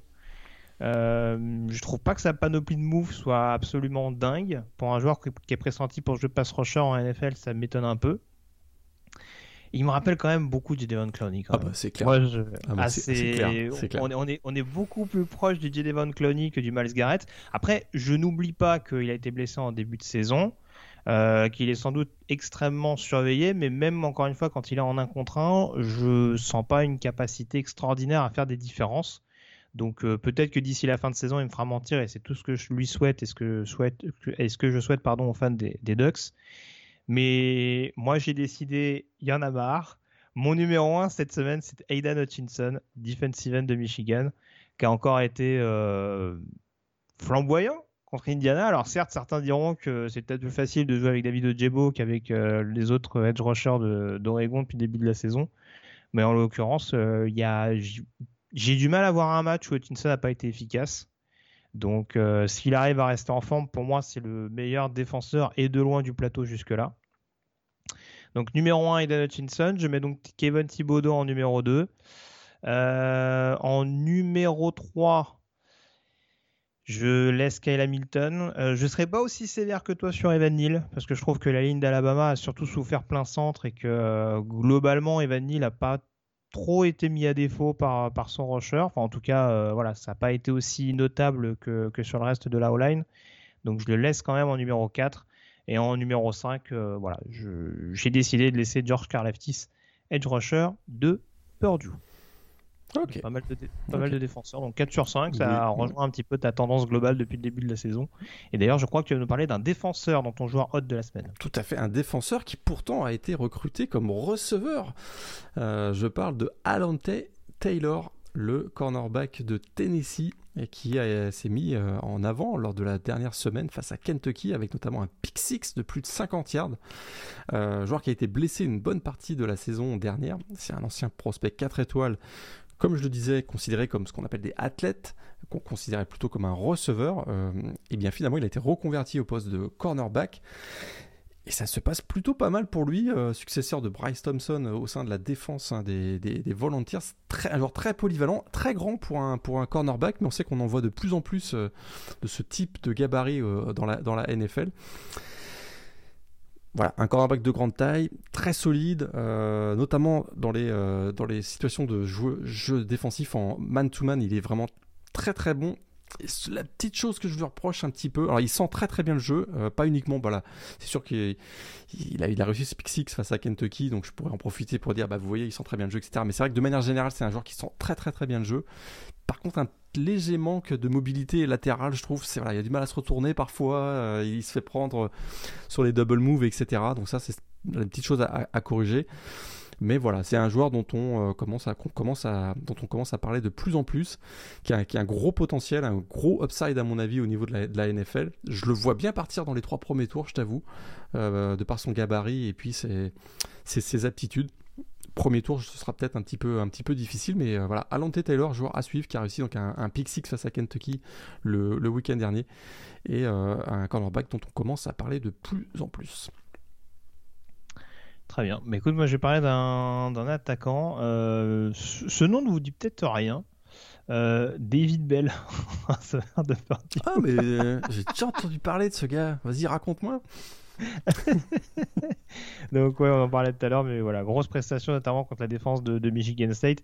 Euh, grosse prestation globale. Euh, moi, ce qui me plaît le plus avec ce type de profil, parce que on le dit, on le répète assez souvent, il y a quand même une classe de receveurs qui apparaît assez profonde avec notamment les deux principaux receveurs de Bama, les deux principaux receveurs d'Ohio State, Jan Dodson dont on avait déjà parlé, Drake London également bien entendu en, espérant qu'il revienne vraiment à 100%, Traylon Burks aussi. Donc il y a vraiment énormément d'options. Moi, ce qui me plaît avec David Bell dans, l'optique de la draft, c'est ce mélange, on va dire, de physique euh, et, de qualité athlétique. C'est vraiment un joueur qui est capable d'être sur différents profils, euh, qui vraiment, homme à homme, justement, euh, va, vraiment, va vraiment être capable de, s'imposer physiquement et aussi il a ce côté, je trouve, très intéressant, ce côté à, participer constamment à l'action, même quand il n'est pas forcément la cible. Euh, on le voit sur le, sur le jeu au sol, même si le jeu au sol de Purdue n'est pas forcément fabuleux. En tout cas, c'est un joueur qui n'hésite pas à aller, aller au bloc ou, ou vraiment à, donner de sa personne pour, pour vraiment réussir à, comment dire, à, rendre une action concluante. Tout n'est pas parfait d'un point de vue technique à ce niveau-là, mais je trouve qu'il y a au moins une volonté euh, là-dessus. Et voilà, très franchement, c'est cet alliage vraiment que je trouve important et qui lui permet notamment euh, sur des sur des duels en homme à homme d'être euh, constamment à la retombée du ballon. C'est pas le plus habile en termes de tracé, je trouve. C'est pas un Chris Olave, par exemple, si on prend la comparaison.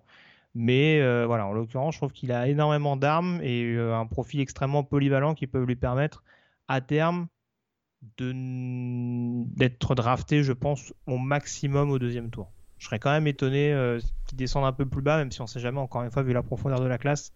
Il peut très bien peut-être descendre au troisième, mais s'il reste en forme, en tout cas jusque-là, j'ai du mal à le voir, euh, à le voir éventuellement euh, descendre beaucoup plus bas dans, cette classe de draft et, sur cette position de receveur spécifiquement. Tout à fait. Et c'est fou de se dire que bah, David Bell et Randall Moore ont eu, euh, ont joué ensemble à un moment donné du côté de Purdue. Hmm. C'est quand même euh, deux, deux, receveurs qui, à mon avis, peuvent faire de, belles carrières au niveau de la NFL. Bah, on va dire que si on parle de manière un peu cynique, le, malheur, le malheur de l'un fait le bonheur de l'autre, c'est-à-dire que forcément, avec Randall Moore qui était sur la touche plus tôt, on a aussi peut-être donné des responsabilités euh, un peu précoces à, David Bell.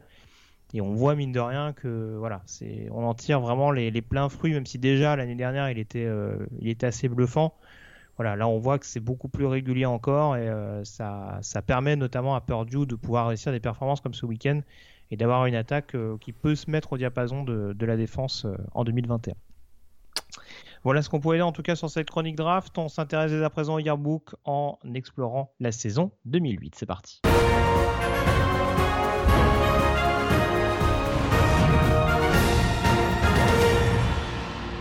La campagne 2008, donc, euh, qui va succéder à LSU euh, et à cette euh, fantastique saison 2007. Alors, on va le dire tout de suite, hein, on va peut-être peut calmer un petit peu les ardeurs.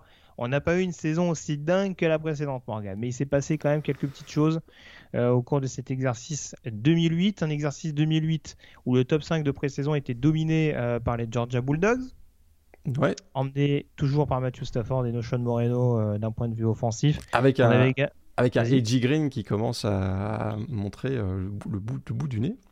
Oui, bah, il paraît que Mark Rich était pas mal au niveau recrutement euh, en l'occurrence. Euh, et là, ouais, le statut numéro 1 de Georgia est absolument pas galvaudé. Numéro 2, Ohio State, donc le finaliste malheureux de la saison dernière, où là encore, il y a un petit quarterback sympa qui commence à s'en venir du côté de Columbus.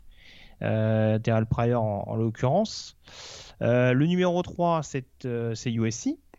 Euh, euh, et ensuite, on retrouve en numéro 4 Oklahoma et en numéro 5 Florida. Tout à fait. Alors là, il y, a des, il y a du beau monde au poste de quarterback. On va en reparler d'ailleurs des quarterbacks parce que dans la Big 12, je crois que ça a été une grosse année de quarterback. Mais effectivement, donc là, on voit qu'on a Matthew Stafford du côté de Georgia, Mark Sanchez du côté de USC, Terrell Pryor du côté de Ohio State, on a Sam Bradford du côté de Oklahoma et Tim Tebow du côté de Florida. Donc il y a quand même du beau monde, euh, il y a quand même du beau monde, et du beau monde notamment dans la ICC. Mais effectivement, il y, a du beau monde. Et donc en l'occurrence, euh, ce qui va être à, surveiller, alors du côté de... Dans, dans, cette bataille, on va dire...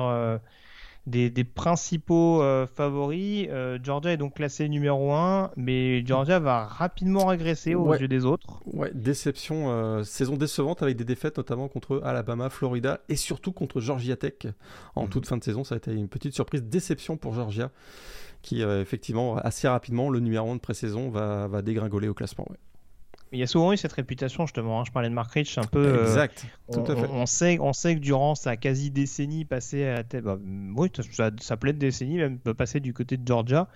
Euh, les Bulldogs ont toujours été au rendez-vous. Il y a peut-être eu ce petit déclic qu'il a manqué sur vraiment des matchs un petit peu, un petit peu cruciaux. Et là, en l'occurrence, je pense qu'on peut mettre les pieds dans le tapis tant qu'on parle de la secte. On aura sûrement d'autres choses à dire sur, sur cette conférence-là, Morgan, mais si c'est une conférence qui a quand même été pas mal en avant au cours de la saison 2008. Il y a cette défaite donc du 27 septembre contre Alabama où ça symbolise, on dira, ça marque le, retrait de Georgia donc euh, aux positions on va dire plus intermédiaires parce qu'il passe de la troisième à la dixième place mmh. au niveau du top 25 ça marque surtout le plein regain d'Alabama ah. pour la deuxième année de Nick Saban à la tête du Crimson Tide voilà alors bien qu'ils aient un, un, quarter, un quarterback qu'on a, un, qu'on a un petit peu oublié, John Parker Wilson, autour de lui, il commence à y avoir du très très beau monde. Un certain Mark Ingram au poste de running back, un certain joueur que tu connais bien, Julio Jones, au poste de receveur. On a en défense des Terence Cody, des Dante Hightower qui vont connaître de, belles carrières dans la NFL par la suite. Il y a un groupe qui, voilà, autour de Nick Savan, commence à se constituer. Quelques petits coups d'éclat, notamment donc cette victoire face à, face à, Georgia. Et finalement, Alabama, eh bien, progressivement, tout au long de la saison, va monter, va monter, va monter. Jusqu'à la première place, si je ne me trompe pas, au mois de novembre. Oui. D'ailleurs, ils vont être, je crois, numéro 1 pendant la quasi-totalité du mois de novembre, euh, Alabama, ce qui est quand même une petite surprise. Ils vont être battus en finale de conférence. Et ils vont se faire surprendre en toute fin de saison euh, face au Sugar Bowl. On va peut-être en reparler. ouais, on, va peut-être en parler, mais oui, en tout cas, oui, c'est vrai que c'était une mini sensation quand même de voir Alabama, euh, qui, on le rappelle, avait une fiche de 7-6 la saison précédente, avec notamment des accros. Euh, on pense à cette défaite à domicile contre Louisiana Monroe notamment. Là, vraiment, tous les voyants sont au vert. Ils commencent dès le début de la saison avec une victoire du côté de Georgia. Euh, du, côté d'Atlanta, pardon, face à Clemson. Et en effet, voilà, les matchs vraiment cruciaux de la conférence qu'ils disputent contre Georgia et contre LSU, les deux en plus en déplacement, ils arrivent quand même à, s'imposer avec une belle victoire en prolongation chez le champion en titre. Euh, et pour les retrouvailles de Nick Saban avec LSU euh, depuis, enfin en tout cas avec Bâton Rouge depuis son départ vers, vers la NFL. Donc euh, bel, beau retour au premier plan en tout cas pour, pour Alabama et il y aura cette finale de conférence donc disputée à l'époque face au numéro 2. On a, on a juste un numéro 1 contre numéro 2 en finale de la SEC à cette époque-là. Et juste avant d'en parler, ça me permet de mettre en avant justement le traitement de la conférence sec euh, de la part du comité, Morgan, parce que ça fait déjà pas mal jaser en 2008. Bah, ça commence à faire jaser, c'est que c'est à ce moment qu'apparaît le, fameux euh, ACC bias, hein, c'est-à-dire que ESPN euh, e commence à beaucoup beaucoup investir dans le college football, on sait déjà depuis quelques années, mmh. mais la couverture médiatique de la ACC et euh, particulièrement euh, intense, on va dire, sur les réseaux et les chaînes de ESPN. Et, hein, voilà, et, ça, se voit, notamment euh, au sein de, de la PayPal, puisque le 14 septembre, 5 équipes de la ACC sont dans le top 10. C'est la première fois de l'histoire que ça arrive. du côté donc de la PayPal, on a Georgia, Florida, LSU, Alabama et Auburn qui sont classés. Et, euh, bien d'ailleurs, ça, va se, ça va se voir jusqu'à la fin de la saison, puisque pour la troisième année consécutive, le champion national viendra de la, de SEC. Mais vraiment, voilà, on a, on a un sentiment qu'en 2008, ça va se confirmer euh, dans les années qui vont suivre. Euh, il y a un basculement dans, la, dans la, couverture médiatique de la ACC, notamment de la part d'ESPN. ESPN qui est le, le, joueur majeur, on va dire, dans, dans la diffusion télévisuelle donc du collège football. 2008, c'est vraiment considéré comme la bascule et c'est à ce moment-là qu'apparaît euh, ce qui deviendra même un hashtag sur Twitter dans les années 2000, euh, le fameux ACC bias de, de ESPN vis-à-vis de la ACC. Alors, la SEC est, un, est une conférence importante. L'autre conférence incontournable euh, de cette saison 2008, c'est la conférence Big 12. Je ne l'ai pas dit en amont. On a trois équipes de la Big 12, euh, enfin même quatre en l'occurrence, puisque Missouri était classé numéro 6.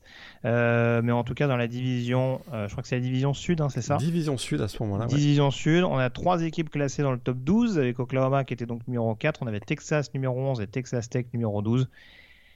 Oklahoma State un peu plus en retrait. Il va y avoir une bataille entre euh, les Sooners, les Longhorns et les Red Raiders qui va nous donner une course absolument folle pour la victoire dans la conférence, voire peut-être même pour la finale nationale. En tout cas, on y croit jusqu'au bout euh, au sein de ces trois formations. Parce que ce qui est incroyable, c'est que dans cette division sud, à l'issue de la saison, on se retrouve avec trois équipes avec un bilan de 11-1. C'est quand même assez incroyable. Euh, Oklahoma a battu Texas Tech 65 à 21. Euh, Texas a battu Oklahoma 45-35, un super match de Colt euh, McCoy d'ailleurs à l'occasion du Red River Showdown de cette année-là. Et Texas Tech, je termine par le plus beau, réussit à battre Texas dans ce qui est peut-être considéré comme le match de l'année entre euh, les Red Raiders et les Longhorns, avec cette fin de match épique et, ce, et, cette passe de touchdown que vous revoyez régulièrement en boucle dans les highlights des 25 dernières années du college football.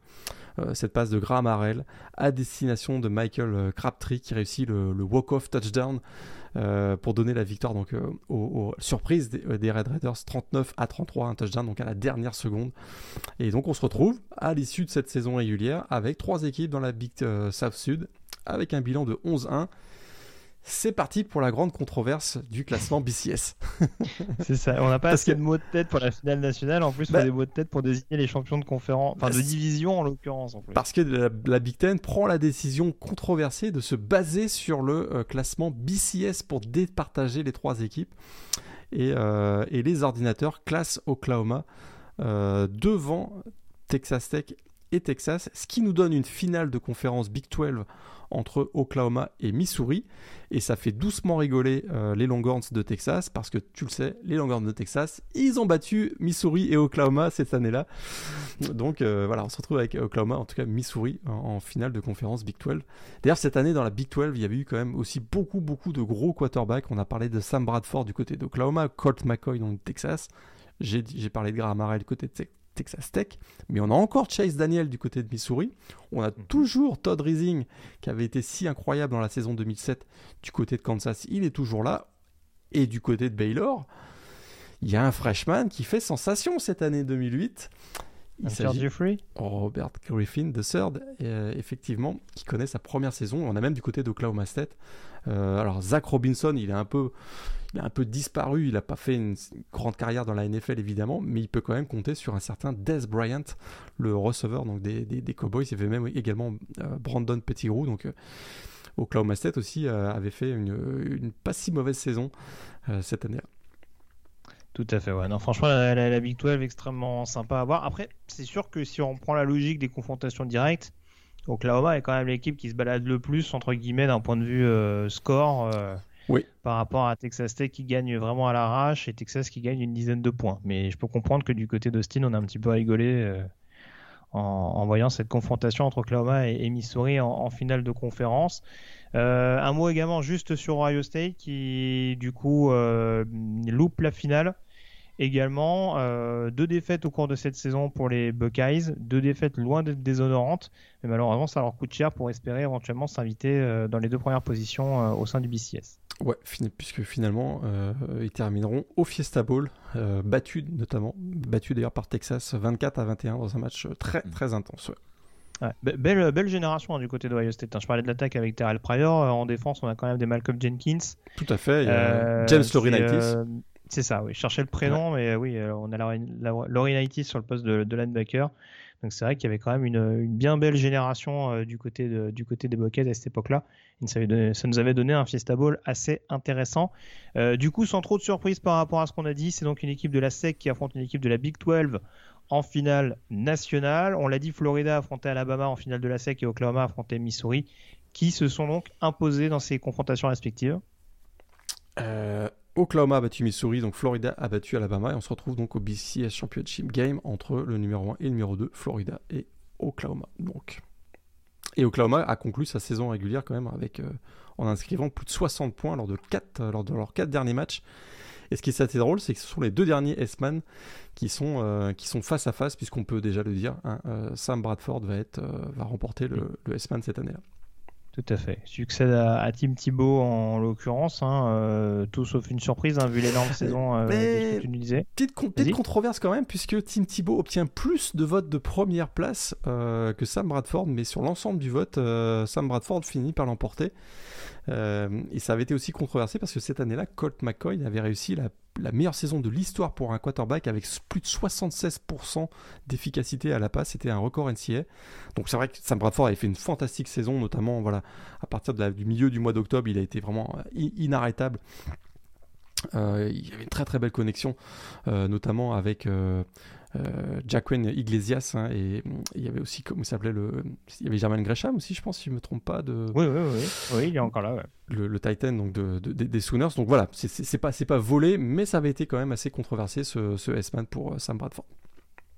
Ouais non il y avait il y avait du je regardais un petit peu j'allais dire Ryan Brawls mais Ryan Brawls ça va être un tout petit peu plus tard Ah, quoique, quoique, je pense qu'il est là. Bref, euh, oui, Florida qui est qualifie en finale? Petit événement quand même pour Florida parce que euh, il y a eu une défaite comptable euh, au cours de cette saison, une défaite surprise, et ça m'invite à faire un petit focus rapidement sur Ole Miss à l'issue de la saison 2008. les rebelles qui ont donc changé de head coach avec le départ d'Edward Joran. Toute ressemblance avec la période actuelle est fortuite, bien entendu. Et du coup, c'est Houston Nutt, ancien coach d'Arkansas, qui a rejoint Oxford. Euh, et en l'occurrence, saison très très bizarre du côté d'Olmis, puisqu'on termine la saison avec une fiche de 9-4, une victoire en bowl justement contre Texas Tech lors du Cotton Bowl. Mais alors, ce qui est quand même assez bluffant, c'est qu'ils vont quand même réussir à perdre des matchs relativement à leur portée. Alors, Vanderbilt à l'époque, c'est pas aussi catastrophique que maintenant. Mais euh, ils perdent par exemple contre Vanderbilt et ils vont gagner à Florida et à LSU par exemple. Fallait le faire. le faire. Et ils avaient, ils avaient d'ailleurs euh, un certain, bon, on va peut-être en reparler, mais ils avaient un certain Michael Hoyer euh, qui a été effectivement le, le, si je me trompe pas, c'est le héros du film de Blindside. Exactement. Donc euh, très intéressant. Donc c'était Michael Hoyer, donc le left tackle du côté des Rebels. Un petit mot du coup sur cette euh, finale nationale entre Florida et Oklahoma qui se déroule presque à domicile hein, pour les Gators puisque ça se tient du côté du Dolphin Stadium de Miami. Ouais, très serré, euh, très serré, longtemps très serré. 14-14 euh, en, milieu de quatrième quart-temps, vraiment un match, un match tendu. Puis ça passe à 17-14 et il y aura un big play défensif. Ahmad Black, le cornerback des 14, va intercepter Sam Bradford. Puis derrière, il y aura un, long drive des, des, Gators et finalement un, un touchdown au sol de Tim Thibault pour une victoire 24 à, 14. Et donc, Florida réussit à remporter euh, un deuxième titre en trois ans. Et donc, c'est la troisième année d'affilée que la ACC est sacrée euh, championne euh, nationale. Tout à fait. Euh, autre chose que j'ai oublié de mentionner, Morgan, on passe, euh, on a parlé du S-Man Trophy ben, tout à l'heure, je sais pas si tu veux donner le, podium global. très très vite, on a, on a dans l'ACC une saison ultra médiocre. Hein. Vous voyez qu'il n'y a pas qu'en 2021 que l'ACC était, déjà, était médiocre. Hein. C'était déjà le cas en 2008, puisqu'on n'a pas une seule équipe euh, à moins de 4 défaites dans cette, dans cette saison. Finalement, Virginia Tech va battre Boston College en, en finale. Et puis, on a deux équipes non BCS qui sont invaincues à l'issue de la saison régulière. Boise State. Euh, qui finit donc 12-0, qui sera battu en, en, ball game et qui avait notamment gagné un match euh, à Oregon, champion donc de la, conférence WAC à l'époque, et Utah qui euh, remporte la conférence Mountain West, qui va même remporter le Sugar Bowl donc contre Alabama en créant la grande sensation de victoire 31 à 17, et qui va même d'ailleurs terminer la saison, la saison 2008 avec 16 votes de première place à la PayPal. Donc ça avait aussi créé une petite controverse, puisque c'est une équipe qui termine avec un bilan de 13-0, la seule équipe invaincue à l'issue de cette saison 2008. Mais finalement, ce sera Florida, donc il va être sacré champion. Tout à fait. Euh, juste un petit mot également que j'ai pas dit concernant les, changements de coach, euh, notamment parce qu'il y a pas mal de coachs importants hein, oui. qui quittent leur fonction euh, à l'issue de, de, cette saison. On parlait de la SEC notamment qui avait été pas mal mise en avant. on a des changements de coach du côté d'Auburn et de Tennessee. Euh, ce qui est tout sauf anodin. Euh, Auburn, donc avec euh, Tommy Tuberville qui démissionne à l'issue de cette saison, dans une campagne très compliquée pour Auburn. Je crois qu'il y a une victoire notamment extrêmement étriquée contre Mississippi State en cours d'année 3-2. Je n'ai pas vu beaucoup d'espoirs comme ça en l'occurrence, mais ouais, du côté des Tigers, ça a été assez compliqué. remplacé par Gene Chizik, ancien coordinateur défensif qui était à l'époque du côté d'Iowa State et qui revient à Auburn. Ça se passera pas trop mal pendant le petit intermède qu'il fera du côté de, l'Alabama. On va dire qu'il y a eu beaucoup de hauts et beaucoup de bas, sans, sans spolier ce qu'on dira dans les prochaines semaines. Et puis également la news importante donc à Tennessee, euh, le départ de Philippe Fulmer, l'emblématique euh, Philippe Fulmer, champion donc national à la fin des années 90 avec euh, les Volunteers et qui est donc viré à l'issue de cette saison 2008, remplacé par un certain Linky Finn. Tout à fait. Pour qui, pour qui l'expérience en tant que head coach des Raiders a euh, tourné court. Et puis j'avais vu un autre nom important, celui que j'ai cité la semaine dernière par erreur. C'est bien entendu du côté d'Oregon, Mike Bellotti également, euh, qui prend un peu de recul pour euh, prendre la direction athlétique du programme des Ducks et qui est remplacé donc par son coordinateur offensif de l'époque, un certain Chip Kelly. On passe à la draft 2009, Morgan. Oh là là. Oh. Ah ouais, parlons de ce top 10. oh là là là là. Alors c'est la première année, on se souvient, hein, à l'issue de la, de la, saison 2000, 2008, euh, les Lions de Détroit finissent 0-16 si je me trompe, oui, si je me trompe pas. Donc euh, pas. Ils ont le premier choix, ils font pas un mauvais premier choix. Non. Matthew Stafford. donc le, le quarterback de Georgia. Derrière, là, c'est moche. C'est très très moche. Je dirais même que le premier tour est très très moche. Euh, Le premier tour est assez vilain, ouais. Il y, il y a eu du Pro Bowler, euh, très clairement, je pense qu'on peut le dire, mais, euh, mais ouais, c'est vrai que derrière Matthew Stafford, il y a quand même des. Mais même à l'époque, hein, même à l'époque, enfin, le deuxième choix, par exemple, je pense qu'on peut mettre les pieds dans le plat tout de suite.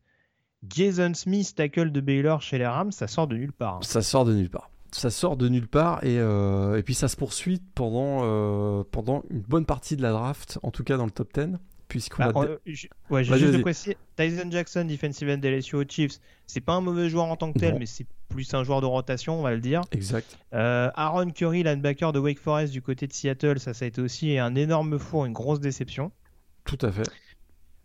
Le deuxième quarterback du plateau, quand même, Mark Sanchez, quarterback de USC qui atterrit chez les Jets.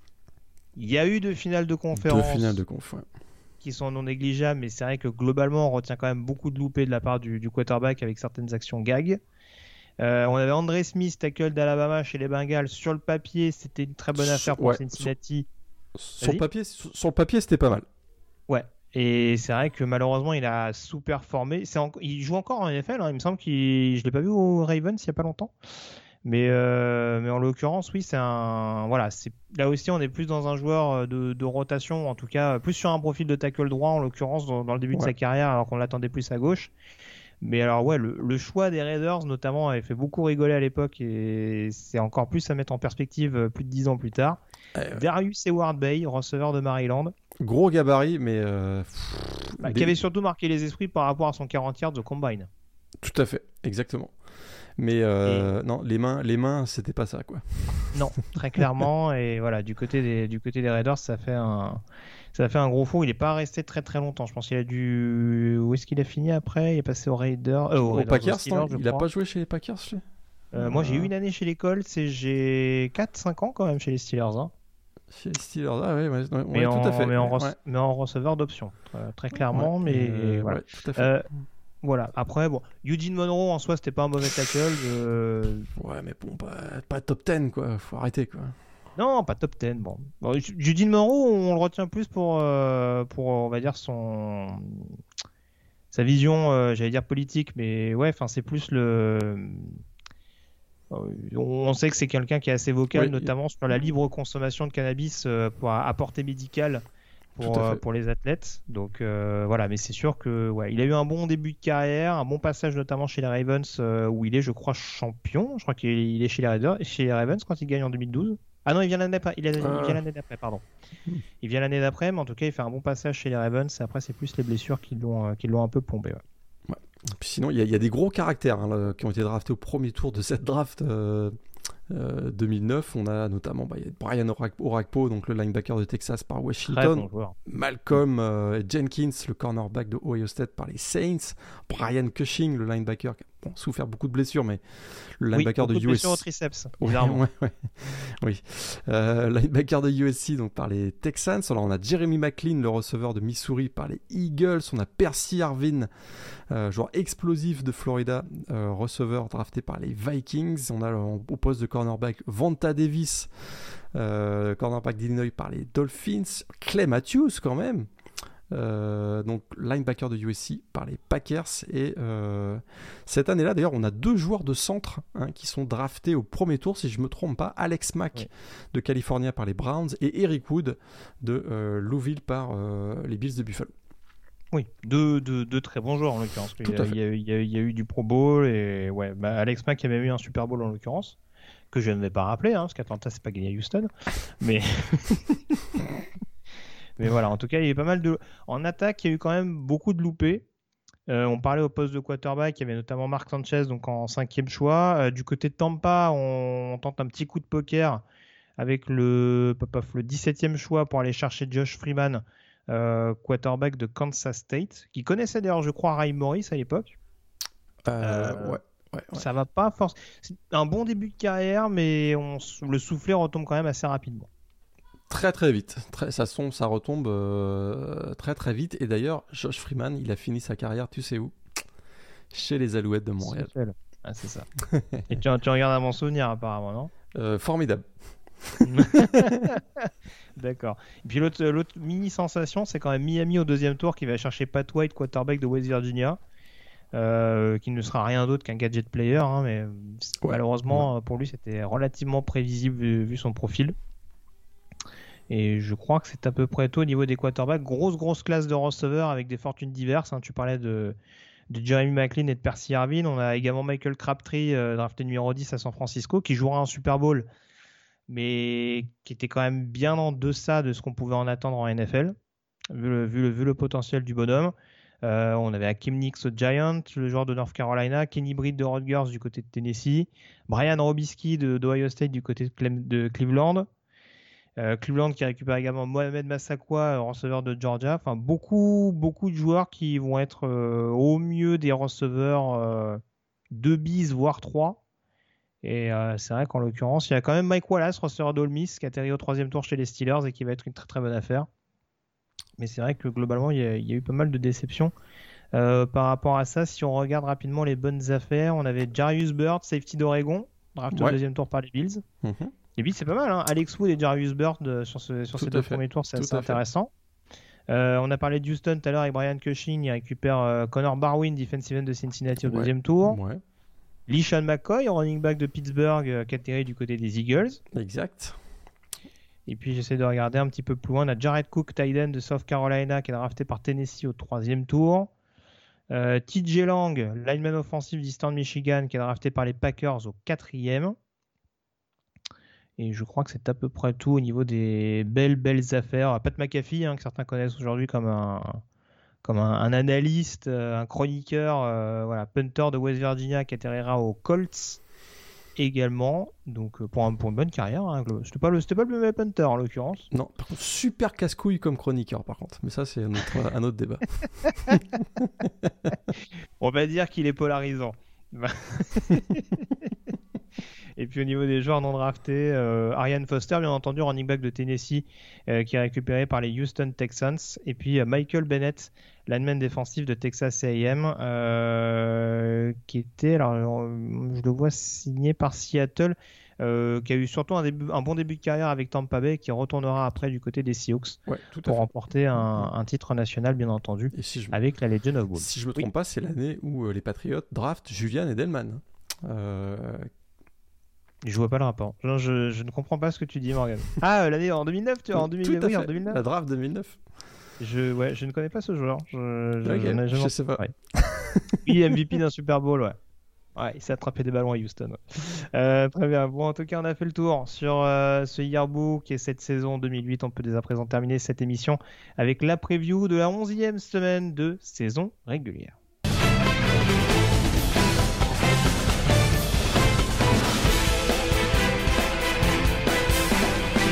Avec un peu plus de duels entre équipes classées au cours de cette semaine, euh, Morgan, j'avoue que j'ai un peu hésité sur la confrontation principale à, mettre en avant.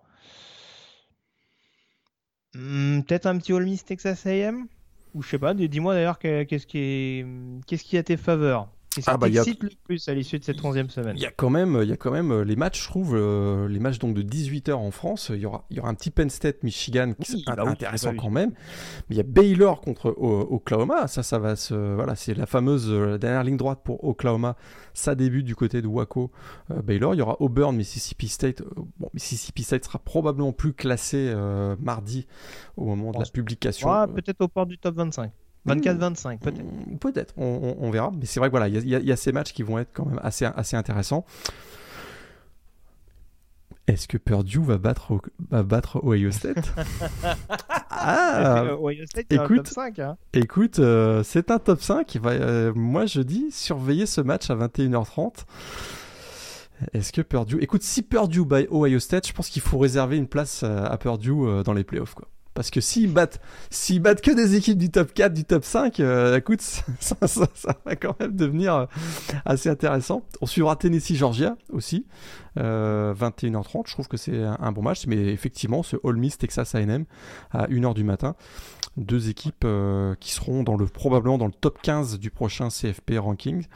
ce sera un des gros matchs, effectivement, on en a parlé tout à l'heure, dans cette lutte dans la ACC West, où finalement Alabama n'est pas, n'est pas, si, serein. que ça. Alabama qui devrait quand même relativement bien s'en sortir ce week-end face à New Mexico State, à mon avis. Oui, il y a de fortes chances. Non, en tout cas, ouais, ce Ole Miss Texas A&M, c'est peut-être surtout euh, voilà, malheur aux perdants, parce qu'en l'occurrence, ce sera la finale de conférence qui s'éloignera à coup sûr. Euh, où ça va clairement devenir rédhibitoire derrière pour, pour espérer aller s'imposer. Après, c'est sûr que voilà, il y a d'autres rencontres intéressantes. C'est vrai que Penn State, il n'y a plus forcément d'espoir de finale de conférence, mais en tout cas, ça peut être une, euh, ça peut clairement être une équipe qui pose des problèmes à Michigan. Euh, je n'ai pas cité dans la CC non plus le Wake Forest NC State, qui va être très très important, presque capital dans la division Atlantique, puisque là, en l'occurrence, il y a des fêtes de Wake Forest, ça compte au calendrier euh, dans les confrontations intra-ACC. Donc, je vais vous donner le planning tout de suite. Euh, puisqu'en l'occurrence, il y a énormément de choses à voir et à surveiller. Ça va donc commencer dans la nuit de mardi à mercredi à 1h du matin, heure française, avec donc la MAC euh, de retour en action. Miami, Ohio qui affrontera donc Buffalo pour essayer de rester en contact euh, dans sa division. À 2h du matin, on aura Eastern Michigan contre Ohio. Dans la nuit de mercredi à jeudi, Northern Illinois à 1h du matin qui recevra Ball State et Central Michigan qui recevra Kent State à 2h du matin. Dans la nuit de vendredi, dans la de jeudi à vendredi, Pittsburgh qui jouera un match piège à domicile à 1h30 du matin contre North Carolina. Attention à surveiller. Euh, dans la nuit euh, de vendredi à samedi à minuit, Cincinnati en déplacement du côté de South Florida pour euh, espérer se reprendre. On aura également à 3h du matin Boise State qui recevra Wyoming dans la Mountain West. Et puis donc le samedi, donc à partir de 18h, t'en parlais, pas mal de matchs extrêmement excitants à voir. Alabama qui recevra New Mexico State dans, son, dans sa rencontre Cupcake de la saison. Michigan donc en déplacement du côté de Penn State pour le maxi upset alert. Baylor qui recevra Oklahoma, Auburn qui recevra Mississippi State, euh, Wisconsin qui, qui, tentera de poursuivre sa bonne série à domicile contre Northwestern, euh, Clemson, confrontation hors conférence donc à domicile contre Yukon. Euh, on aura également un petit peu plus tard à 18h, je disais Kansas State était encore dans le coup, ça recevra West Virginia donc à 18h. On aura SMU qui jouera son dernier espoir dans la, dans la conférence américaine à domicile contre UCF. Houston, à la même heure, sera en déplacement du côté de Temple, toujours dans la conférence américaine. À 20h, on aura Coastal Carolina qui recevra Georgia State. Utah également dans la Pac-12 qui sera en déplacement du côté d'Arizona. On va peut-être pas pousser lui jusqu'à une deuxième victoire de suite. Hein. A priori, tout euh, ça sera un peu tout est possible. Tout est possible dans la Pac-12. C'est la Pac-12, c'est sûr. à 20h30, Appalachian State qui reçoit euh, South Alabama. À 21h30, le déplacement donc de Georgia du côté de Tennessee possible upset alerte, même si ça me paraît compliqué quand même. Je pense que la défense de ah. Georgia a de quoi faire le boulot. Hein. A de quoi freiner suffisamment l'attaque de Tennessee. Je, vais regarder ce match avec beaucoup, beaucoup d'intérêt. Tu m'étonnes.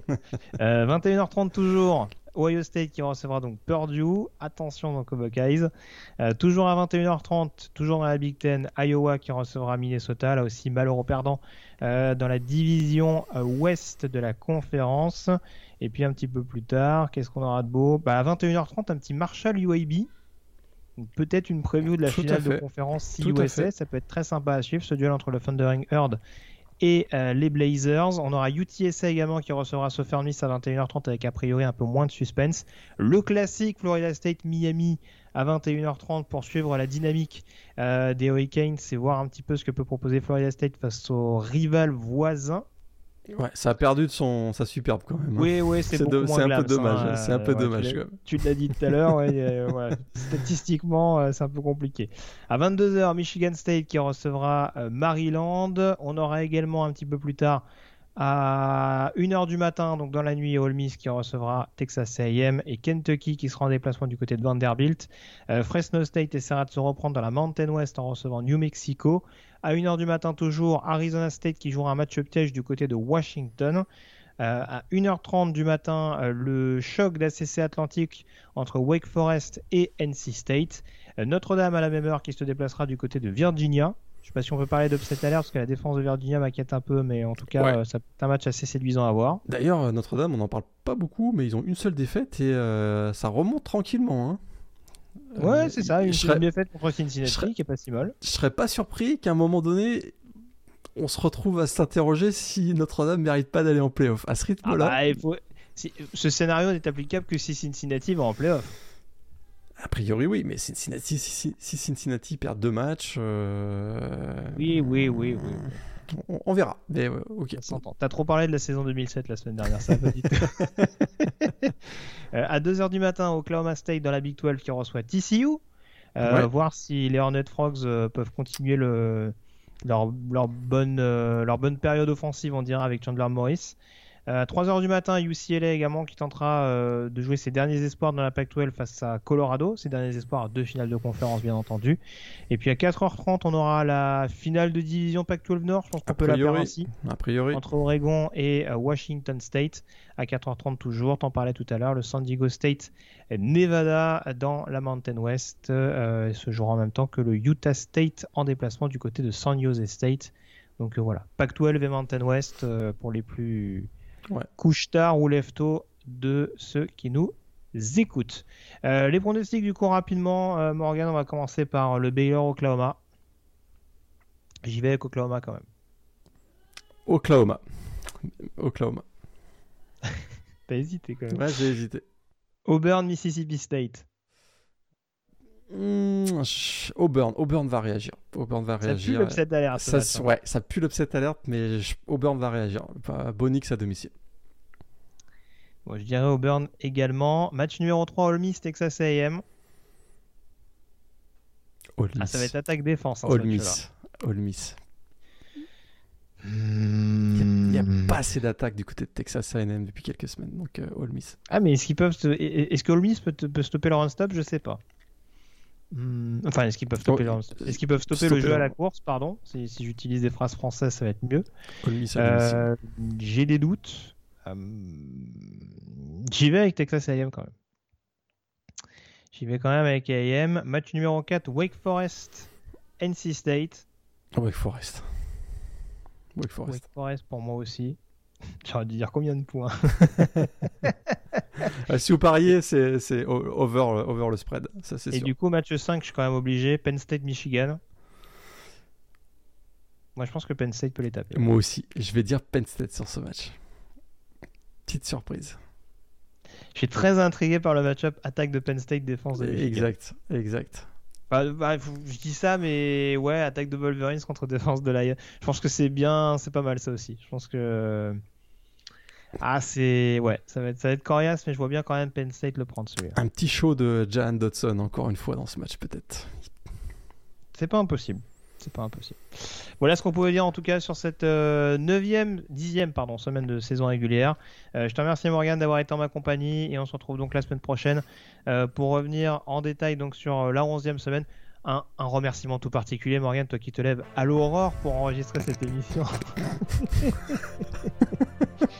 voilà. On ne le répète jamais assez, mais on prend beaucoup de plaisir à enregistrer ces émissions, même quand on les enregistre très tard, à 23h minuit pour moi, ou très tôt à, 5h du matin comme, euh, comme Morgan le fait aujourd'hui. Donc euh, voilà. Il ça s'est pas si mal passé. Ça s'est pas si mal passé. Tout à fait. Je pense que tu aurais préféré qu'on fasse comme ça la semaine dernière, peut-être, non? L'heure de décalage aurait peut-être été la bienvenue. Le, changement d'heure ne t'a pas fait du bien. ça va, ça va, ça va. Merci encore en tout cas et à la semaine prochaine. Euh, d'ici là, passez donc une très bonne semaine avec plein de rencontres NC au programme. Salut à tous. Salut à tous.